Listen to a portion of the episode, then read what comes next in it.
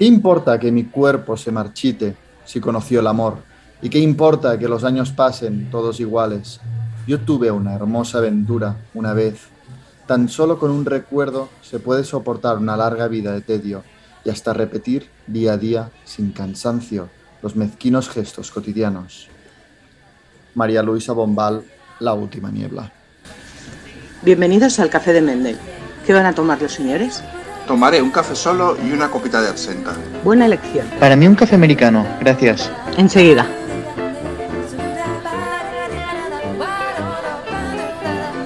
Hola José Carlos, ¿qué tal? Hola, hola, Jan, desde este cocedero de mariscos, sardinero, eh, olla hirviendo que ha sido la última semana y media.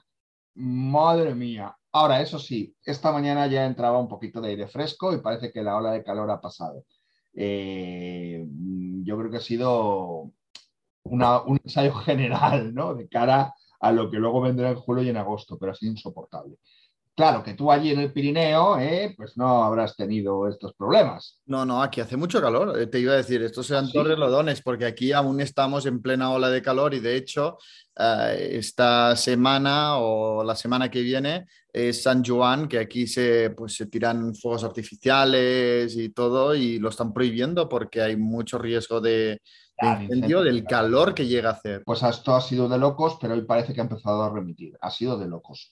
He estado a punto de pedir, en lugar de una absenta, una horchata. O café con hielo, que a mí esto me parece prohibitivo. El café con hielo es eh, maravilloso de la forma en la que yo lo hago. Lo hago con coctelera. Ay, pero es que yo el café frío, no sé, me parece, me parece contradictorio. No, no, no me lo puedo tomar. Pues, pues lo- lo- los que nos escuchan, si quieren que lo prueben. En vez del café con hielo, meted el hielo y el café en la coctelera y luego solo rescatad el café sin el hielo. Y sale congelado, congelado, pero no, no sale tan, no se produce luego ese proceso de, de que se, se va aguando, ¿no? En fin, estas son recomendaciones y, y reflexiones cafeteras veraniegas, ¿eh? Pero te parece- aquí para hablar de literatura. Totalmente. Pidamos al camarero que nos encienda el ventilador, este Sí. al estilo vienés ah, rococó que tenemos aquí encima de nuestras cabezas y ah, podemos rememorar ah, nuestra, nuestro encuentro en Madrid, que también fue, pues, bueno, hacía mucho calor. Yo, a mí me daba miedo, ¿eh? Cuando vine a Madrid para la Feria del Libro de Madrid, eh, el calor que me iba a encontrar. Y lo cierto es que cuando paseamos por la Feria del Libro de Madrid pasamos calor, ¿eh? Me recuerdo buscando un poco la sombra. Claro que tú estabas tan centrado en arrasar, porque, porque es que José Carlos arrasó la Feria del Libro de Madrid. Yo pensaba que llegaba ahí un poco tímido, tal. No, no, no. Tenía una lista de todos los libros que quería, e iba ahí, directo, pam, parada impedimenta, y llegaba con su lista y decía, quiero este libro, este libro y este libro, venga, siguiente, yo, pero es que no se está quejando ni del calor, es que no se está dando cuenta de nada, está solo eh, eh, eh, absolutamente entregado a la literatura. Cuéntanos la experiencia, ¿te has reconciliado con la Feria del Libro de Madrid? eh, ha sido un poco como el que va a hacer la compra al Prica. Llevaba la lista de los libros que necesitaba comprar para los talleres del año que viene y no me permití comprar nada que no fuera eso. Al revés, al contrario, todo lo que llegó que no era de eso me lo regalaron y gran parte me lo regalaste tú. Así que muy contento. Pero era el momento de aprovechar que están todos los libros juntos para luego no andar volviéndome loco, ¿no? Cuando tienes una lista de libros de talleres tan, tan grande, pues tienes que aprovechar que están todos juntos, ¿no? Y que los puedes encontrar en ese momento, ¿no? Eh, y calor hizo mucho, pero también calor humano, ¿no? Porque, bueno, tu experiencia en la Feria del Libro, aparte de ese día que estuviste conmigo, que comiste los verdaderos torreznos y todas esas cosas, eh, tú estuviste allí al pie del cañón, en, en este stand de la librería La Mistral, ¿no? Y allí, bueno, pues este, este año creo que has tenido por, ya por primera vez una experiencia importante, ¿no? En la Feria del Libro. Sí, fue muy interesante porque la librería de Mistral, que también hace muy poco que han empezado, pero tiene una librería preciosa, una manzana de sol, ah, pues, pues me acogieron y fue sensacional poder estar en una caseta hablando con lectores. Muchos me, me contaban que, que, escuchaban ¿no? este café. Yo siempre les agradecía muchas gracias por aguantarnos, porque es que José Carlos y yo durante, hablamos de literatura durante muchas horas seguidas ¿no? y, y, bueno, aprecio muchísimo el, la gente que nos escucha. Um, el hecho de, de estar contigo, me, uh, José Carlos, me llevó a, a, al, bar, al bar Los Torreznos. Sí. Al bar Los Torreznos. Sí. Ah, y descubrí que los madrileños en Torreznos muy buenos. En, Ali, en Alioli ya, uh, pues bueno, esto otro día. Pero que no es Alioli. Bueno, pues, ellos lo llaman alioli. Yo estoy de acuerdo, eso no es alioli ni es, es nada. Mayonesa, es mayonesa con ajo lo que hacen aquí. Vale, pues, pues lo pero llamaban alioli y, y estaba sí. frío y, y, no, no. Pero los torreznos muy buenos. Esto, esto no nos lo quita nadie.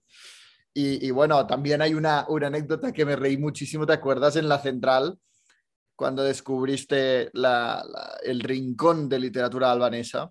Sí, sí. Sí, bueno, el otro día lo puse, lo escribí en un post, eh, me emocioné, porque es la primera vez, yo creo, y la única que encuentro en una librería en la clasificación temática con su, con su letrero, ¿no? Literatura albanesa.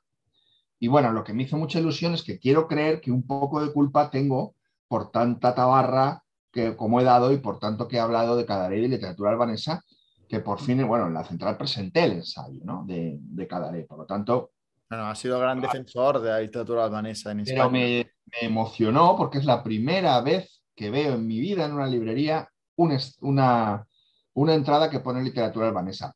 En el post que puse, la central le dio me gusta. Me hubiera gustado que hubieran comentado algo, ¿no? Pues sí, pues se nos ocurrió ponerlo, lo que sea, porque realmente yo no conozco otra librería donde haya ese apartado. No, y, y pero lo que estaba muy bien era, era, era que era una, un apartado de literatura albanesa y había alguna novedad o un libro más pues mainstream como puede ser Cadaré dentro de lo que es literatura albanesa, con ediciones pues, de alianza y tal, pero también había libros raros. Sí, claro, estaba el de Bastián Shehu, que yo llevaba buscando toda mi vida, y luego estaban las novelas de Fatos Congoli, que están publicadas en Ciruela, eh, o sea que no solo era Cadaré. Había libros eh, difíciles de encontrar, y entre ellos este de Baskin Shehu, ¿no? De, del último viaje de Agua y Mary, que es un libro que llevaba mucho tiempo buscando y que no había podido encontrar me sorprendió esto. Y, y, y, se te humedecieron los ojos, pero ya no solo era por la emoción, sino por la alergia. Y es que me hizo mucha gracia porque encontró, se, le hizo mucha ilusión a José Carlos encontrar esa, esa sección uh, dedicada a la literatura albanesa, pero le vino la alergia por, por el polvo. Sí. La broma se hace sola.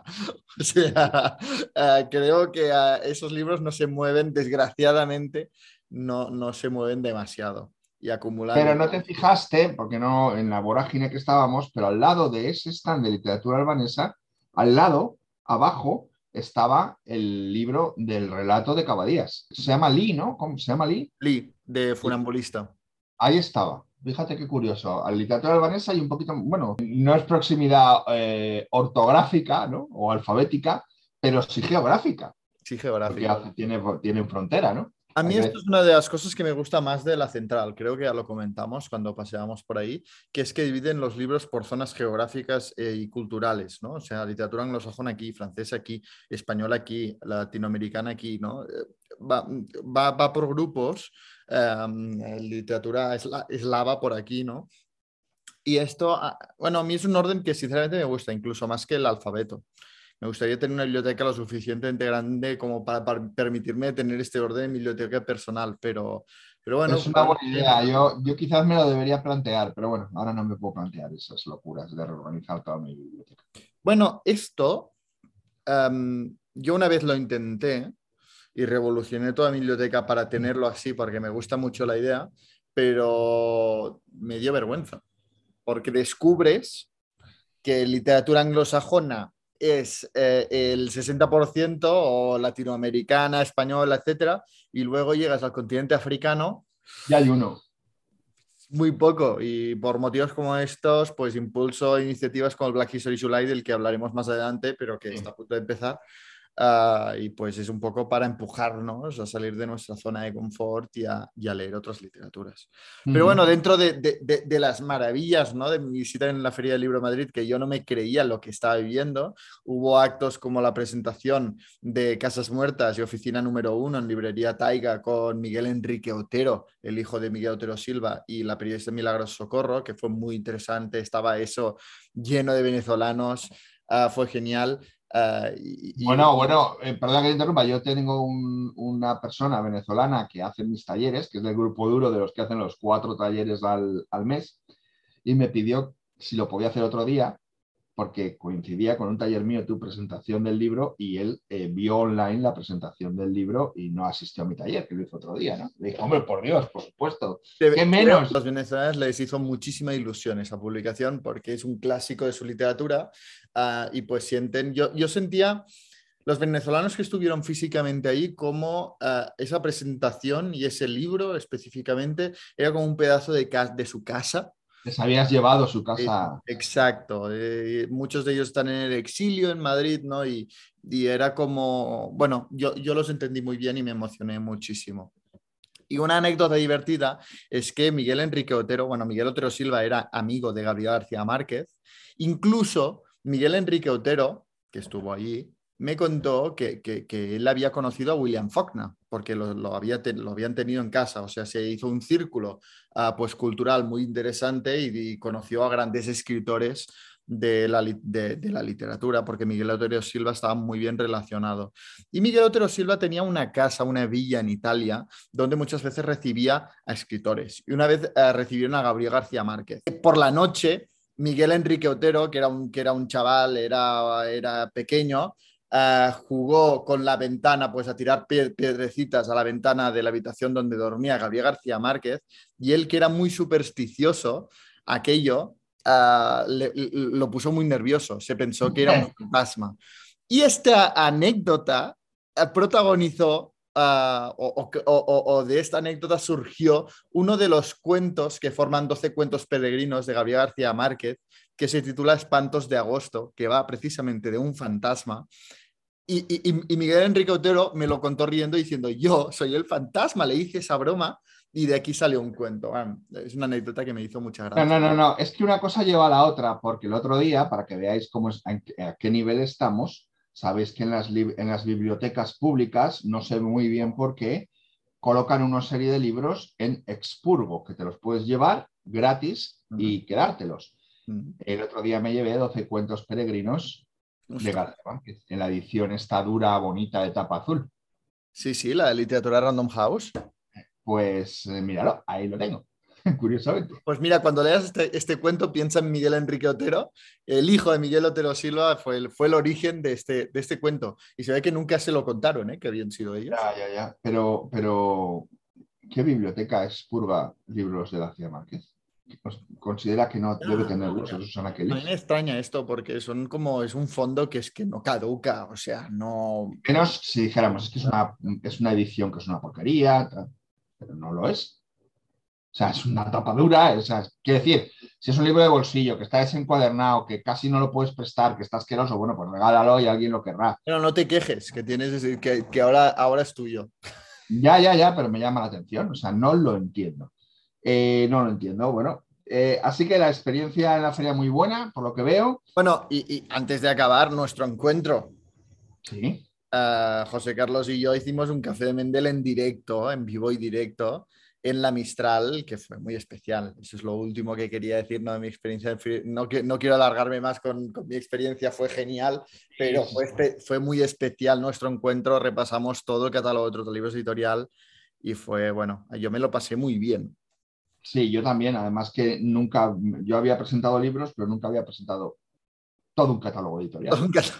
Eh, eh, Y, y lo comentamos al final de la presentación. Creo que esa fue la última oportunidad que tuvimos de hacerlo, porque luego ya el año que viene eh, el catálogo ya no se va a poder hacer en un acto así ameno de hablar y dedicar unos buenos minutos a cada, a cada uno de los libros, porque ya, ya irá creciendo la cosa. Y bueno, hablando de esto, ya llevas varios libros en segunda edición, ¿no? Correcto, correcto. Ahora me acaba de llegar la segunda edición de Canción de Ocaso, que estoy felicísimo, y eh, en unas semanas me llega la del Palacio de Hielo. Y además me encanta porque em, se suele confundir ediciones con reimpresiones. Eh, es, una gran, unas grandes confusiones del sector editorial, ah, como igual que cubierta y portada, cosas así, ¿no? Porque si hablamos en términos de portada, aprovecho para decirlo, es la página, la página donde sale el título que te suele firmar el autor, ¿no? Que, aparece, pero dentro del, del, libro, es la página de la portada. La cubierta es lo exterior. Ah, y, reimpresión y edición también se suele confundir. Eh, venga, esta es la octava edición. No lo creo, ¿no? La edición es cuando haces algún cambio, por menor que sea. Aprovechas para hacer correcciones, haces algún tipo de cambio en el material, algún tipo de cambio en el diseño. Si no es reimpresión, si tú haces lo mismo otra vez porque se te han agotado los ejemplares, es una reimpresión pero yo puedo hablar bien alto de reediciones, de nueva edición, porque cada nueva edición aprovecho para mejorar, ¿no? Eh, implemento cambios que incorporé más eh, en, libros posteriores al libro que me dispongo a reeditar, como el cambio del material de tapa, el tema de los códigos de barras que desaparecen de la, de la tapa, y, aprovecho para, hacer nuevas correcciones, eh, corregir erratas, realmente eh, ha salido, en el caso de Canción del Caso, por ejemplo, una nueva edición que estoy, bueno, muy contento. Pues muchas felicidades, muchas felicidades por, ese, ese éxito, la verdad. Oye, coméntame ya que hablamos de libros, ¿qué es esto de la Feria del Libro Único en Barcelona? Sí, eh, esto lo quería comentar porque eh, muchas veces aquí, desde este café, ah, pues criticamos la, circulación de novedades, el, ese viene y va de novedades y cómo muchas, bueno, Trotalibos Editorial precisamente surge de esto, ¿no? Para hacer resurgir, recuperar obras increíbles que, eh, eh, en la vorágine de novedades constantes se pierde. Y esta iniciativa a mí me gusta muchísimo. Es una feria anual que se da en Barcelona, donde participan varias editoriales, entre las cuales pues Blacky Books, Anagrama, etcétera, y ah, se trata de que cada editorial elige un libro de su fondo editorial que les parece extraordinario y que consideran que no obtuvo en su momento la atención que merecía el libro. Ah, y además juegan un poco con, lo, ah, lo, sorpresivo, ¿no? el misterio. al, principio no revelan los títulos, y en la, en la Feria del Libro Único, pues desvela Anagrama que su libro único, el que han elegido es este título, ¿no? Y se dedican a promocionarlo. Y en la Feria del Libro Único, pues hacen actos, conciertos, viene gente a presentarlo, ¿no? Y es una forma de decir, oye, este libro que sacamos quizá hace tres años y es genial, no sabemos por qué no ha encontrado tal y les dan una segunda oportunidad a este libro. Y cada editorial presenta una sola novedad, bueno, un, solo libro de su fondo editorial y lo relanzan. La Feria del Libro Único está, se da en Barcelona, en una plaza muy bonita, donde se hacen actos, presentaciones, etcétera, y dura, dura un solo día. Lo que pasa es que han conseguido que participen tanto distribuidoras como librerías y eh, se ha convertido la Feria del Libro Único en un punto de partida. Es decir, la editorial dice, este libro lo recuperamos, Ah, y decimos que vale la pena y luego pues estás viendo en todas las librerías de Barcelona y de Cataluña cómo las librerías están dedicando una, un espacio especial a, las novedades o a, los títulos presentados en la Feria del Libro Único. ¿no? Y me pareció una iniciativa bonita ah, para luchar contra ese, ritmo enfermizo de novedades que, que, existe en el sector editorial en castellano para recuperar obras muy buenas de sus fondos editoriales. Me parece una idea estupenda. No, había oído hablar nunca de esto. Hace, esta, esta es la segunda edición. Empezaron el ah. año pasado. Eh, este año se hizo el 11 de junio. Ah, pero, pero bueno, o sea, fue una iniciativa que a mí me llama mucha atención y, y creo que se debería hacer más esto.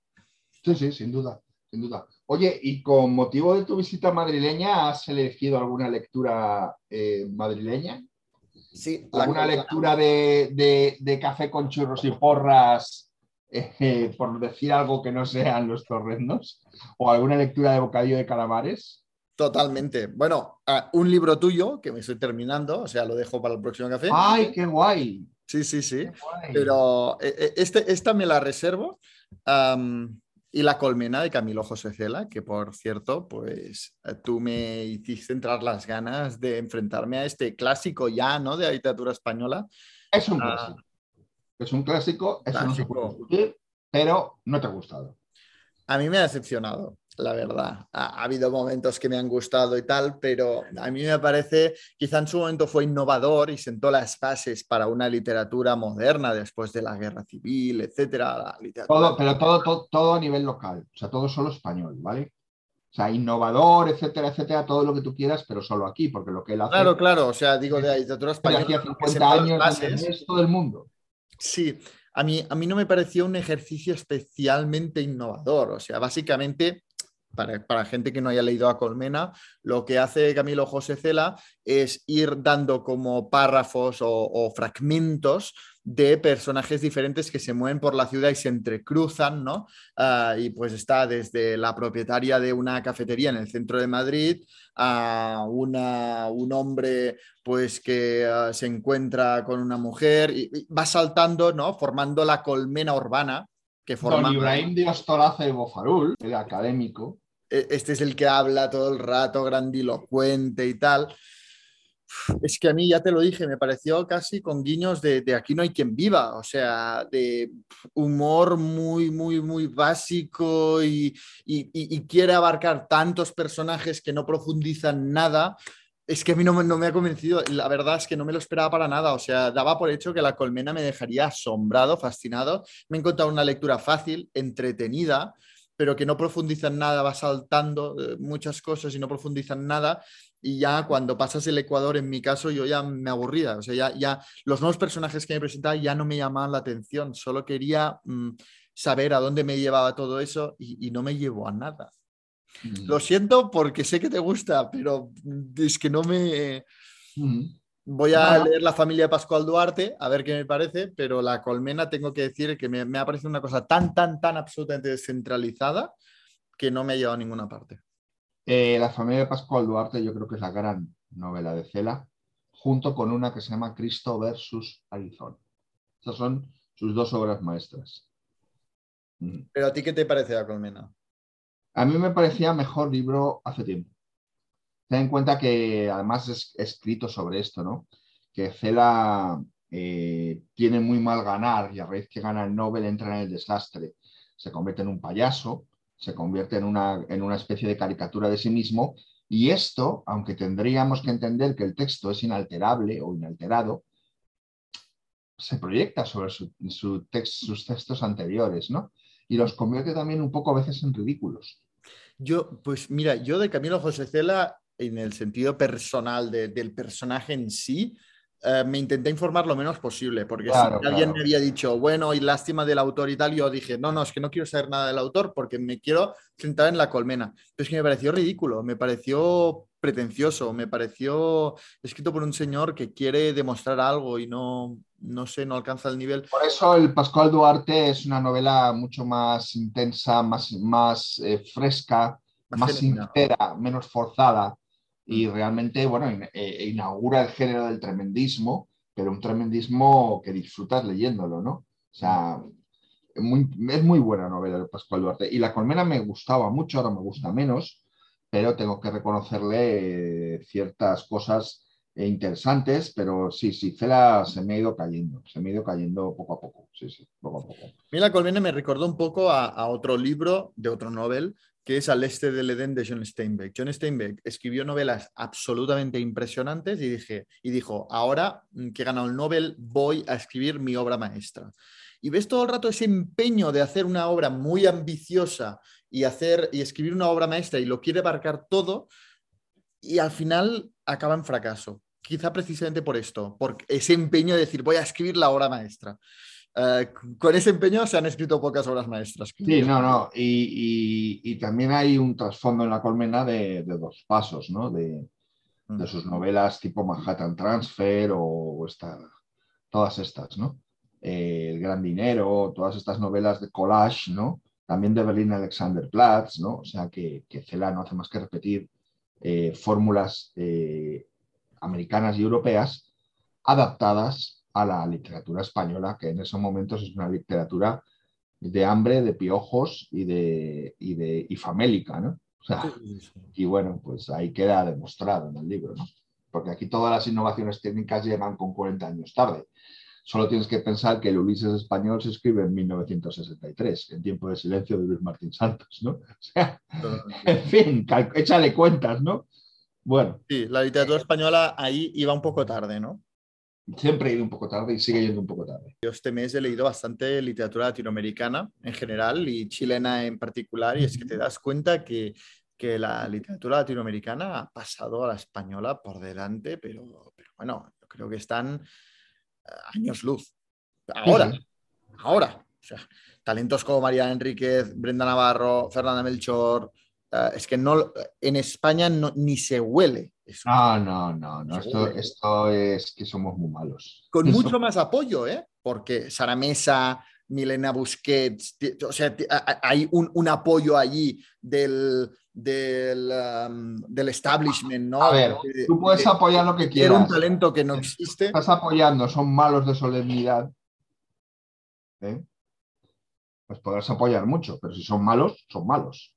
Pero quiero decir que, que, incluso, eh, y mira que es un buen momento, yo creo, para las mujeres latinoamericanas, porque ahora hay el foco, ¿no? Ahí, pero, pero en España yo creo que tienen mucho apoyo. Nuria Bendicho, ¿no? Que tampoco a mí me convenció de sus tierras muertas, pero es como un gran apoyo de los medios tradicionales de encontrar talento actual joven Uh, y, y, y uh, elementalmente femenino, ¿no? En la literatura. Pero es que no es talento, ¿eh? Me da igual femenino. Lo intento, pero no. Me da igual talento femenino o masculino. Apoyan talento, pero es que no apoyan talento porque no es talento. Ese es el problema. Que no encuentran talento y te lo hacen pasar como tal. Sí, sí. Bueno, yo supongo que el talento está ahí, supongo, pero no creo que sea un buen momento para la literatura española. Desde No, perspectiva personal, ¿eh? no estoy afirmando nada, porque es imposible leérselo todo, pero, pero yo no, no sé, creo que, que vamos a ritmos diferentes. Bueno, eh, si te parece, eh, ya, ya que hemos rajado de la colmena y de la, de la literatura española en general, empezamos fuerte hoy. Vamos a recibir algunas notas de voz con insultos por esto. Pero ¿te parece que respondamos la primera pregunta de este Me café? parece, me parece. Venga, Álvaro, ven aquí, siéntate con nosotros y pregúntanos lo que nos quieras preguntar. Hola, Jan, José Carlos. Eh, soy Álvaro, este es el tercer mensaje que os hago al podcast. Un podcast que me encanta, cada vez que sale un capítulo nuevo lo, lo escucho al instante. Nada, yo tenía tres preguntas, no quiero abusar, voy a ir rápido. La primera era para Jan y es saber si alguno de los autores del Trotalibros editorial que, que ya han sido publicados cabe la posibilidad en un futuro de que vuelvan a editarse otras obras de ese autor. Eh, la segunda pregunta es si, conocíais a, a, un autor que se llama Thomas Pynchon o Pincon y qué os parecía si lo habéis leído. Yo me leí La subasta del lote 49 y la verdad que no me gustó nada. Me resultó dificilísimo de leer y no había por dónde pillarlo. No sé, no me gustó. Quería saber vuestra opinión. Y por último, eh, sí, saber si iban a volver los directos que hacíais, que también me encantaban.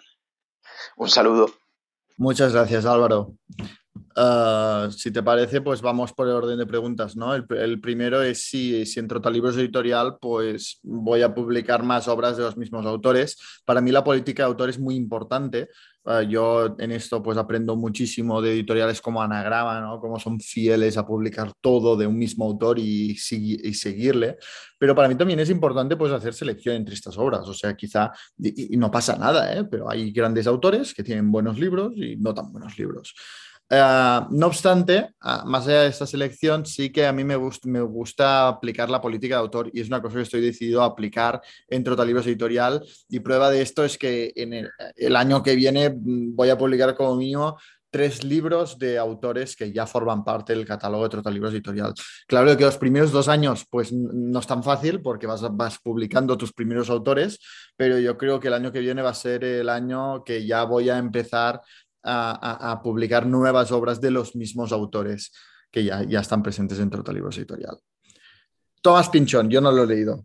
¿Tú? Bueno, ¿Tú? yo sí lo he leído. Eh, eh, la subasta del lote 49 es su primera novela. Es una novela relativamente corta para los tochos que escribe Pinchón.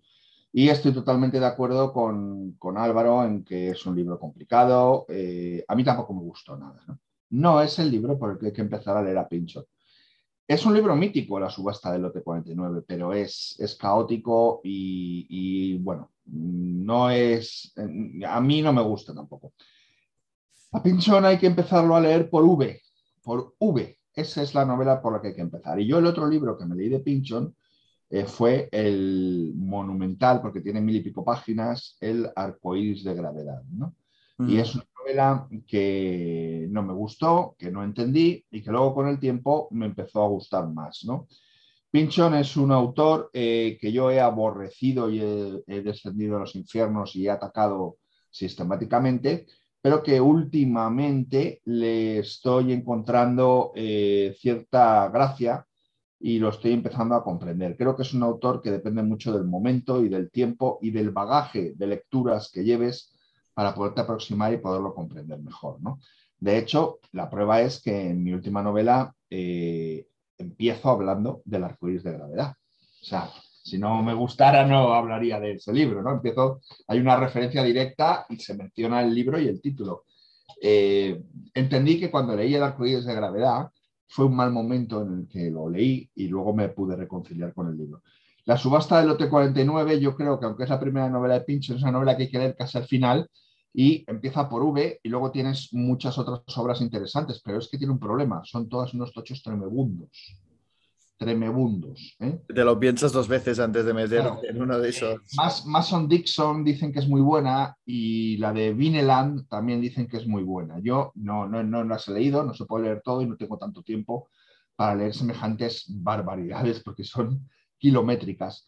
Pero dale una oportunidad, eh, hazlo con V. Yo creo que con V, que es una novela de tirada media para lo largo que escribe, eh, quizás encuentres al pinchón del que hablan y al pinchón que, te puede resultar más interesante. El pinchón que te pincha.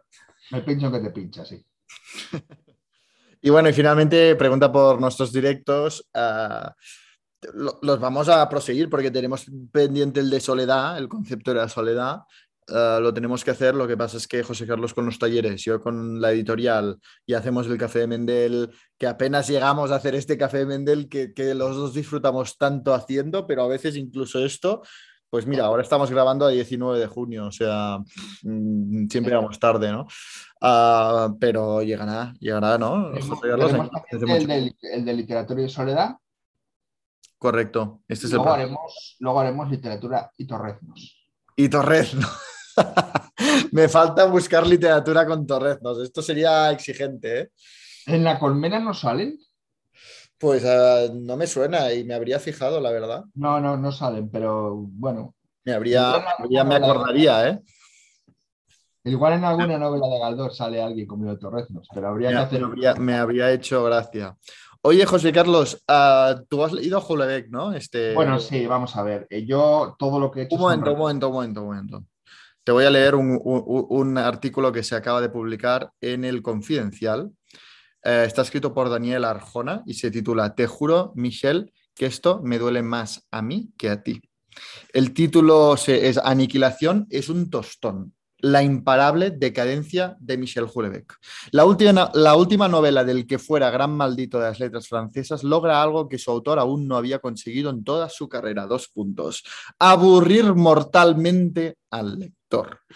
Eh, Jesús S. Seijo uh, hace retweet al, al artículo de Daniel Arjona y decía, me lo temía, Hulebeck no puede escribir novelas de trama porque es poco profesional. Su misión es mala y la mitad de la posibilidad de una isla también, pero Serotonina es muy buena. Todo mi Twitter está ocupando este, este artículo eh, en el confidencial que, que, bueno, no tiene, o sea, el artículo vale mucho la pena.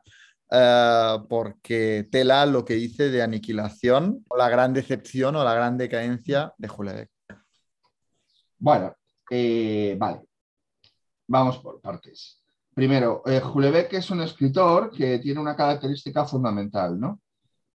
Eh, da fama y presencia a aquellos que lo critican, ¿no?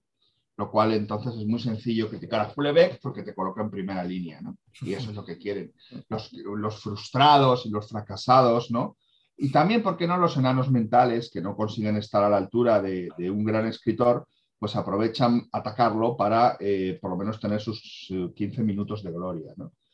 Eh, he oído tal sarta de disparates en lo que me has leído que si, no sé, que si la posibilidad de la isla, la, una mitad es mala, que si su misión, no, ¿cuál era? Su misión es malísima también. Sí. ¿Sabes? Todo esto son ganas de, ganas de, de, hacer el ridículo. Y además son comentarios hechos que no se sostienen desde el punto de vista de la narratología. ¿no? Eh, ¿Por qué le ha parecido, no he leído el artículo, pero ni falta me hace, ¿por qué le parece Aniquilación aburrida? Julebeck eh, podrá ser muchas cosas, pero no te va a aburrir nunca, nunca. Eh, lo que pasa es que a Julebeck hay que entenderlo y a Julebeck hay que hacer un ejercicio de humildad a la hora de enfrentarse a él. Hay que separar el autor de, lo, del, escritor, ¿no? de lo que escribe, hay que separar, o sea, hay que ser el personaje del escritor. En fin, hay que ser medianamente inteligente para leer a Julebeck al respecto de que no te debes dejar intoxicar, ¿no? Y luego dice, hay que, tener... dice que en Aniquilación los juicios son de cartón piedra, los personajes ah. prolijamente tediosos y por si todo esto fuera poco, casi no hay sexo. O sea, esto es una opinión personal ridícula, ¿no? Ridícula de él.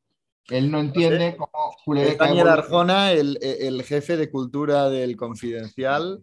Pues me parece estupendo, jefe de cultura del Confidencial, dale una vuelta o no sé, o yo, en fin, me voy a callar, no voy a decir barbaridades. Bueno, eh, eh, el tema, yo te sacaba esto. Es que, casi no, es que el de que casi no haya sexo implica no entender a Michel Houellebecq, no haber entendido nada. Porque resulta que él escribe el mapa y el territorio cuando es un Houellebecq acabado. Y a través de esa novela, en la que dentro de ella se mata, resucita y a partir de ahí nos ofrece otra tanda de novelas de un Houellebecq nuevo en el que apenas hay sexo. Esto tiene su porqué. ¿Me dejas leer, me dejas leer una, una, parte del artículo donde hace un repaso de las obras, que quizás sí te sitúa un poco más este articulista? Dice, la posibilidad de una isla y el mapa del territorio fueron dos interesantes, aunque fallidas, sobre todo la primera, novelas de transición. Pero fallidas porque lo dice él, y novelas de transición, nada, al revés. El mapa y el territorio es la cumbre de la literatura de Houellebecq. Sí. Dice, con la implacable sumisión que imaginaba una Francia dominada por el Islam y fue publicada justo antes de la masacre de Charlie Hebdo, volvió el mejor genio anticipador de Houellebecq, al igual que ocurrió también en Serotonina, obra menor, pero lúcida en su descripción de los males del campo francés que prendieron el fuego de los chalecos amarillos. Y con esto ya me callo con el artículo. Es que volvemos a la misma tontería. Houellebecq no es un anticipador, uno te puedes quedar en que habla de los chalecos amarillos y luego se cumple, no te puede, o sea, es que no es un Nostradamus ni nada de eso, es que esto no es entender la, la escritura ni la literatura de Houellebecq. El punto de vista de, de, esa crítica está tremendamente equivocado porque parte de un planteamiento absurdo, porque no se basa más que en gustos y cuestiones personales, y es vergonzoso que un director, ¿no? De, has dicho, de la sección de cultura de un medio eh, haga una crítica desde el punto de vista del impresionismo, ¿no? Cuando el impresionismo no se lleva más que los eh, Instagramers que escriben me ha gustado o no me ha gustado porque el personaje me ha caído gordo. Pues esto es lo mismo. Entonces a esta persona habría que decirle que aprenda un poco de crítica literaria y que lea algunos manuales y que se fije en otras personas que hacen crítica como Dios manda y no reseñas impresionistas. ¿no? En cualquier caso, me parece muy bien que a la gente no le guste Houellebecq. ¿Por qué? Porque, a, a, porque más para mí. ¿Entiendes? Es que, o sea, me parece estupendo que a la gente no le guste Houellebecq porque así lo disfruto yo mejor y más en privado. No he leído Aniquilación, no tengo necesidad de leerla para decirte que no va a ser un libro aburrido ni decepcionante. Pero bueno, insisto, vapulear a Houellebecq eh, te da notoriedad.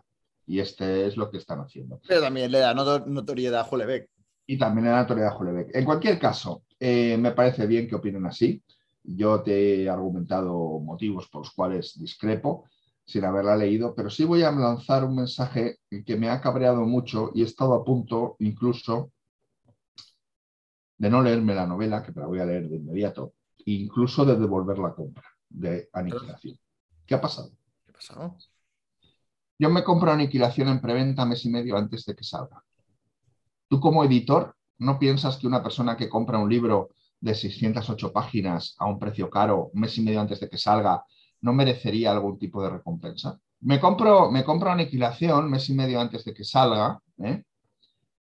y me llega eh, el 15 de junio y desde 15 días antes un montón de mamarrachos lo tienen en Instagram y lo exhiben en fotos, ¿no? Entonces, y por cierto, algunos no se lo leen porque lo reciben un lunes y hacen una crítica un miércoles y tiene 600 páginas, lo han leído en diagonal o no lo han leído.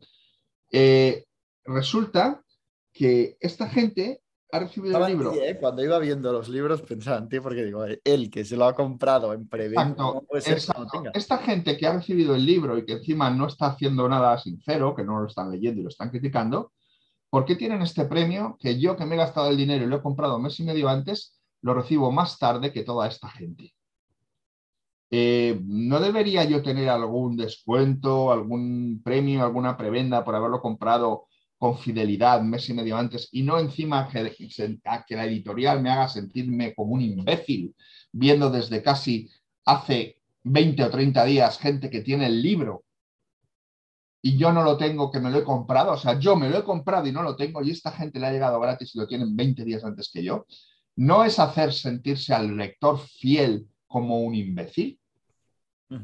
Pregunto, ¿no?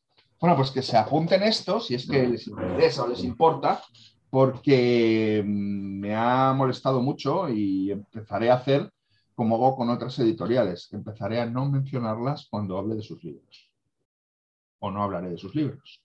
Porque esto me parece... No, no, es una práctica que no, que no es buena. O sea, yo, O sea, digo, a nivel yo editorial, obviamente que hago colaboraciones, pero, pero mandar antes, antes que a, que a los que han comprado en preventa, solo a los libreros, para que puedan leer el libro y recomendarlo, pues si les ha gustado desde el primer día que Pero si yo entiendo la maniobra comercial, tú puedes mandarlo antes a las cuentas de Instagram que quieras, pero aquel que te lo ha comprado un mes y medio antes, aunque lo reciba después, dale algo a cambio. Sí, sí, sí, sí, sí, sí, sí. Es, es- a mí me ha parecido muy irritante, muy irritante. Dicho lo cual, el mes de julio, de junio, perdón, de junio, es el Nos Talleres, el mes de la literatura francesa. Entonces, no he leído más que autores franceses que además ya había leído. Así que traigo pocas lecturas porque llevo haciendo relecturas, yo que sé, desde el mes de enero, creo, de este año. ¿no? Y uno de los eh, libros que hemos leído es el, el que decía este hombre que era una novela menor, Serotonina, Mm. que no solo es una novela menor, sino que después de- del mapa y el territorio, yo creo que es la novela más importante de Julebeck, ¿no? Así que hemo- he leído esta novela por tercera o por cuarta vez y no puedo menos que eh, fascinarme ante lo que encuentro en ella, ¿no? Eh, poco podemos hablar, ya se ha hablado mucho de serotonina, pero lo que culmina la novela es el proceso de Julebeck de entender al ser humano como una distopía, ¿no? El ser humano empezó siendo una utopía con todo lo que podía ofrecer allá por el Renacimiento, ¿no? Y esa utopía del ser humano se fue corrompiendo hasta entrar en el siglo XX y después de la Segunda Guerra Mundial convertirse en una distopía. ¿no? Este proceso de decadencia lo empieza Julebeck en su primera novela, Ampliación del campo de batalla, y va mostrando cómo el ser humano se ha ido convirtiendo en una distopía que culmina precisamente en eh, serotonina. Y ahora, que no la he leído, supongo que continuará y será el epílogo o el posfacio en eh, aniquilación, ¿no? Porque va así, ¿no? Y es toda una idea general, ¿no? Entonces, bueno, pues hay que entender la obra de Julebeck así, quizás entendiéndola así. eh, entiendo que también es un esfuerzo que quizás esta persona de cultural no esté dispuesto a hacer o no puede hacer. Entendiéndola así, quizás le des un sentido a la posibilidad de una isla, entiendes que el mapa y el territorio es una novela fundamental y entiendes que serotonina es el colofón a toda una proposición estética, ¿no? El hombre como distopía, ¿no? Pero bueno, eh, es una novela magnífica, no hagáis caso a estos escribidores y a estos recomendadores eh, que, en fin, eh, recomiendan según soplan los vientos y la conveniencia, no son sinceros y esto es lo peor, ¿no? Esto es lo peor. Y, y nada, le mando un saludo tipo este. Yo creo que Michel Houellebecq ya busca un poco esto, ¿eh? O sea, yo creo que si libro y no hubiese ninguna crítica así, Ya, a, ya, él, a- a él no le gustaría, o sea, tener a gente que opina como tú de sus libros. Creo que también busca un poco el escándalo y el... ¿no? Pero es que Julebeck ha dejado de buscar este escándalo. Es que este es el tema. Pero la gente lo busca, él no. Ya, Insisto, el mapa y el territorio es la novela en donde Julebeck se mata a sí mismo para luego renacer y decir, el Julebeck antiguo ha muerto, ha terminado. En Serotonina, el principio del libro, recrea una escena de una novela breve que es Lanzarote, la novela breve Lanzarote, la escena acaba en un festival sexual y en Serotonina la escena acaba en que el tipo ve irse a las dos chicas y no hace nada. Es el guiño en Serotonina que te dice, aquí te despides del Julebeck antiguo que habría ido por otro camino y y a partir de ahora estoy el nuevo Julebeck, que no se va a encargar de vehiculizar sus denuncias a través de tantos escándalos y de tanto sexo y se va a ocupar del análisis del ser humano, que es su punto fuerte. ¿no? Eh, claro, un Julebeck menos eh, sexual, menos tal, menos cual, le puede parecer a esta persona aburrido, pero es que no ha entendido la progresión que hay en su obra. Pero bueno, a lo mejor algún día lo entiende. Pues si te parece, pasamos, saltamos de la literatura francesa a, la literatura latinoamericana, aprovechando que, estos días, bueno, hoy termina de hecho, cuando estamos grabando este café, eh, el Festival Kilómetro América en Barcelona, eh, que se da en unas bibliotecas, pues nuevas bibliotecas más grandes de, Cataluña, que es la Biblioteca Gabriel García Márquez. Eh, se está organizando desde Casa América un festival lleno de pues, presentaciones de nuevos talentos y, y viejos talentos latinoamericanos. Qué interesante.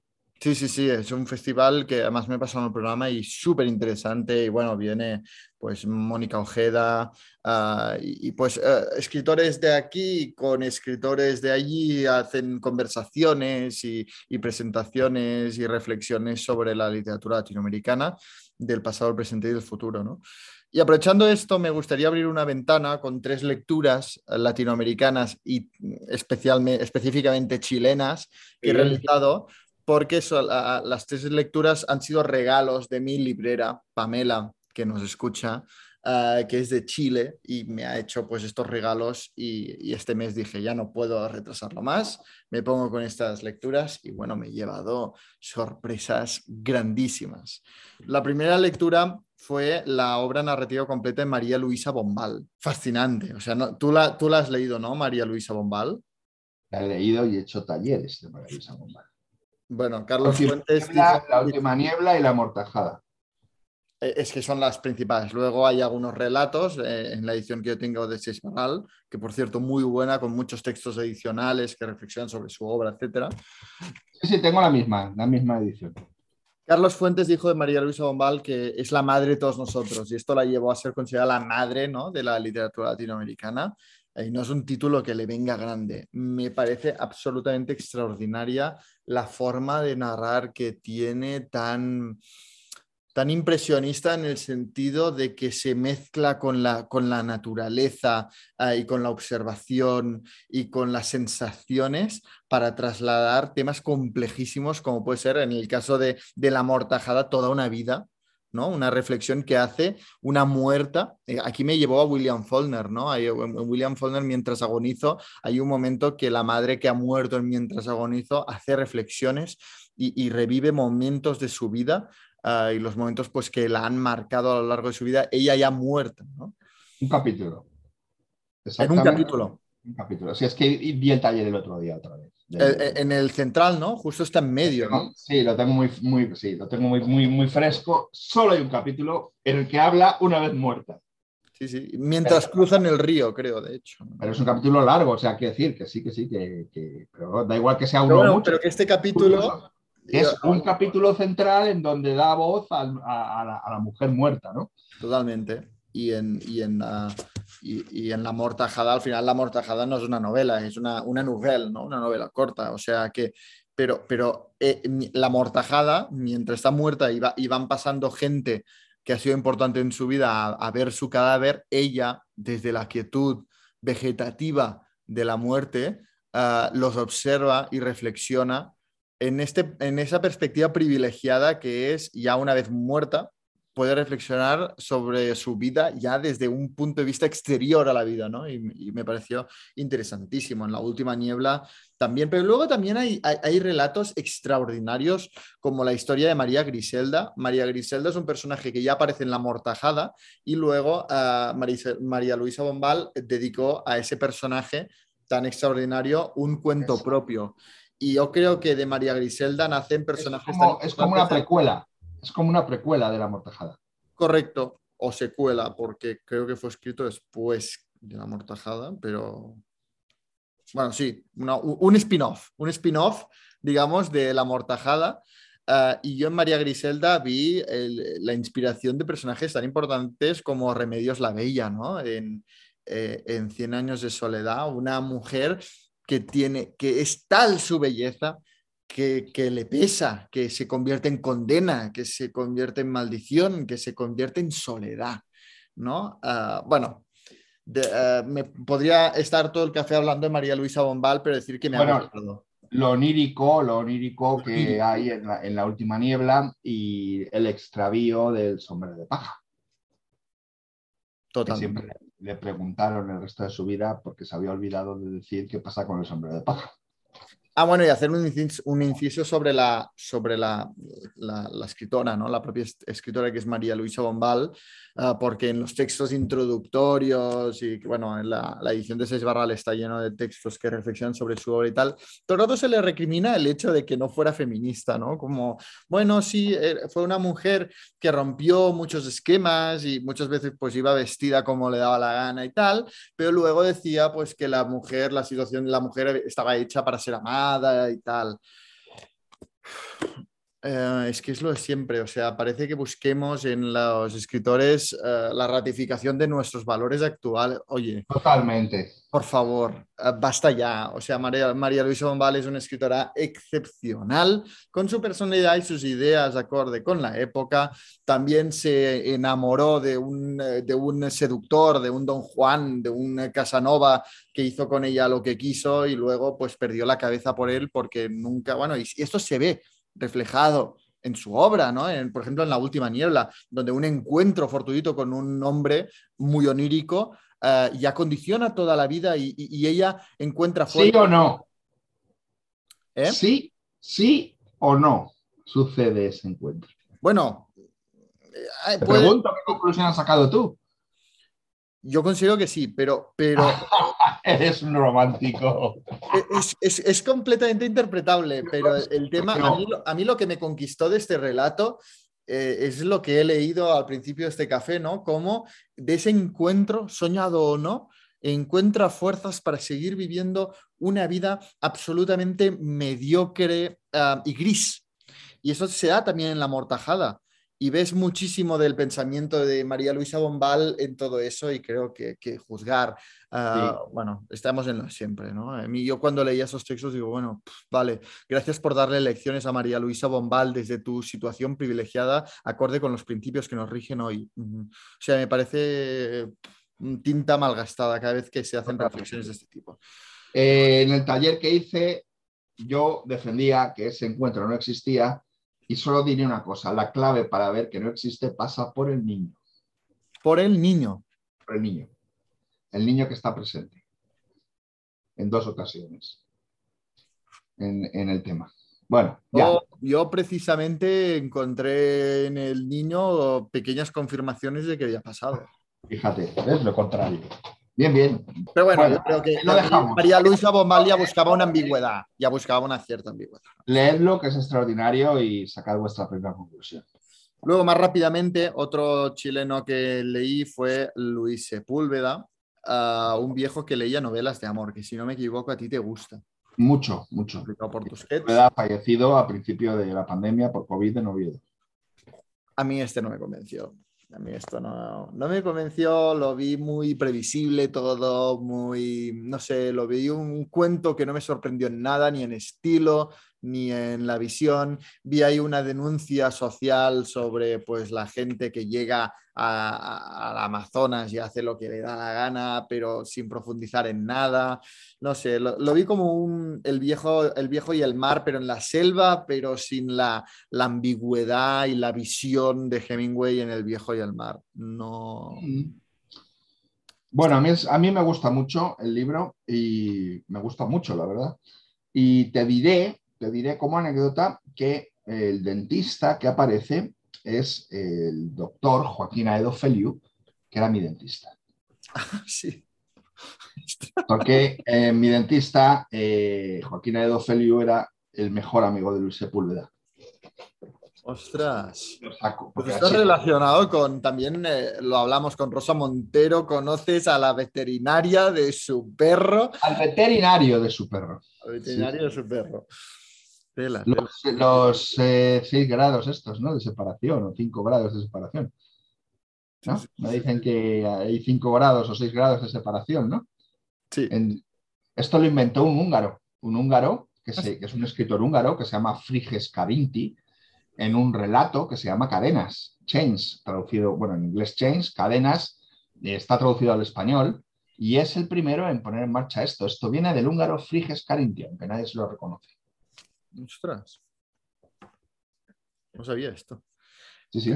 Ah, No sé si te gustó Luis Sepúlveda, eh, eh, bueno, bien. Eh, Bueno, no es que no me gustara, es una buena novela, eh, pero, pero claro, Ya, ya, yo, ya. venía, yo venía de María Luisa Bombal, ¿me entiendes?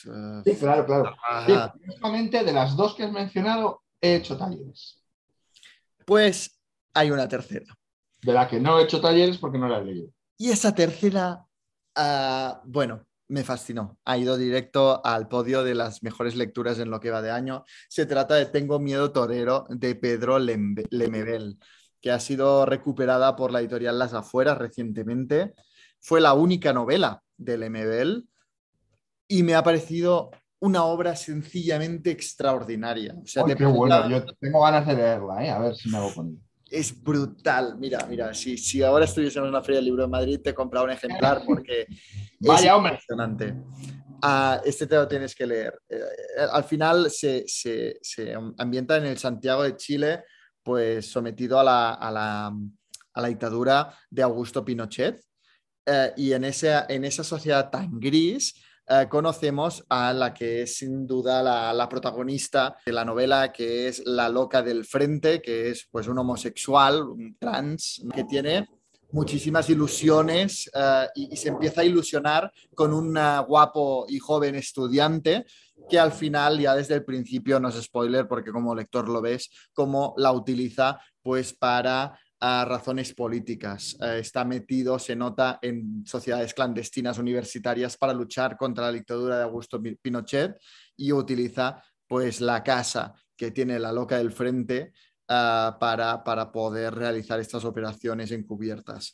Al final eh, va avanzando paralelamente la vida gris. Ha- Hay capítulos protagonizados por el mismo Pinochet y su mujer, Oh, qué bueno. crea conversaciones entre Pinochet y su mujer y ves la, la vida gris de estos dos y, y paralelamente las ilusiones desesperadas ah, de la loca del frente que está absolutamente y perdidamente enamorada de este joven estudiante, ¿no? Ah, que sin embargo pues es un amor imposible porque el joven estudiante pues es heterosexual eh, ¿no? y, y- y no hay ninguna posibilidad de éxito. Lo, lo que brilla más en este libro, en esta pequeña novela, es el estilo rococó barroco de, de Lemebel, eh, cómo hace volar las palabras y te mete en la, en la cabeza y en el discurso disparatado de la loca del frente, creando un personaje absolutamente inolvidable. Bueno, no puedo hacer más que recomendar este libro y agradecerle sinceramente a, a Pamela que me lo regalara porque sin duda es una de las mejores lecturas que, que he leído en los últimos, en los últimos meses. Se habla, se habla a menudo de la potencia de la literatura argentina, pero la literatura chilena es de una potencia es una barbaridad. Claro, es Una que yo ahora solo conocía a Isabel Allende. Pues en poesía es algo extraordinario y puedes quitar perfectamente a Neruda de la ecuación y tienen una poesía extraordinaria. Algunos ejemplos de poesía chilena, así. Algunos ejemplos, Zuri- eh, Zurita, Raúl Zurita. Bueno, luego está Nicanor Parra, que por cierto alguien nos preguntó sobre Parra y no le contestamos. Y aprovecho para contestarle, oye, a mí Parra me parece un crack. Si no has leído a Parra, eh, cómprate algún libro, está en Alfaguara, porque te vas a reír, te lo vas a pasar en grande con la poesía visual, la poesía experimental y los antipoemas de Nicanor Parra. Luego, por supuesto, está Huido- Huidobro, que es uno de los clásicos, ¿no? Pero a lo que voy, Enrique Lin. Enrique Lin es una pasada. Enrique Lin, L-I-H-N. Enrique Lin es impresionante, es un poeta monumental. Y el otro que me encanta es Oscar Hahn. H-A-H-N. Así que los dos apellidos, Lin y Hahn, son un poco, un poco complicados, pero eh, de verdad, Lin y Hahn y Zurita mm, merecen que les echen de comer aparte. ¿eh? Y luego está Parra. Parra que vivió 102 años o 103 años. Son unos pocos, ¿eh? habría muchos más de los que podríamos hablar. Qué bueno, bueno, pues si te parece, uh, vamos a responder a otra pregunta ya cerrada esta ventana de literatura chilena, uh, que creo que ha sido muy interesante. Sí, sí, sí. sí, sí. Vamos a, a, re, a, responder la pregunta de Lucía Montoya, que dice así. Hola, ¿qué tal? Me uno a todos los que comentaron en el podcast anterior que os han descubierto hace poco y que y que se han tragado todos los podcasts del tirón. Yo eh, llevo un mes y medio yendo a trabajar con vosotros y la verdad es que me habéis hecho muy, muy ameno la ida de vuelta del cole. Así que, que mil gracias. Que mmm, tengo un, un, montón de preguntas, pero os voy a hacer un par solamente y ya os iré soltando eh, sobre la marcha porque ya me he puesto al día, ¿vale? Eh, la primera es un trauma de esos del colegio, que muy a mi pesar y al vuestro seguramente es Kafka. Eh, se me atravesó un montón la metamorfosis, no me gustó nada y es un autor que me da como pereza, pero a medida que leo y que os escucho y que me voy eh, metiendo un poco más en la literatura, pues, pues creo que es fundamental ¿no? y quiero conocerlo un poco más. Así que mmm, quiero que me contéis un poquitín por dónde empezar, qué, qué es eso de lo kafkiano, ¿no? que de lo que habláis tanto y, y bueno, cómo, cómo poder apreciarlo un poquito más como Dios manda.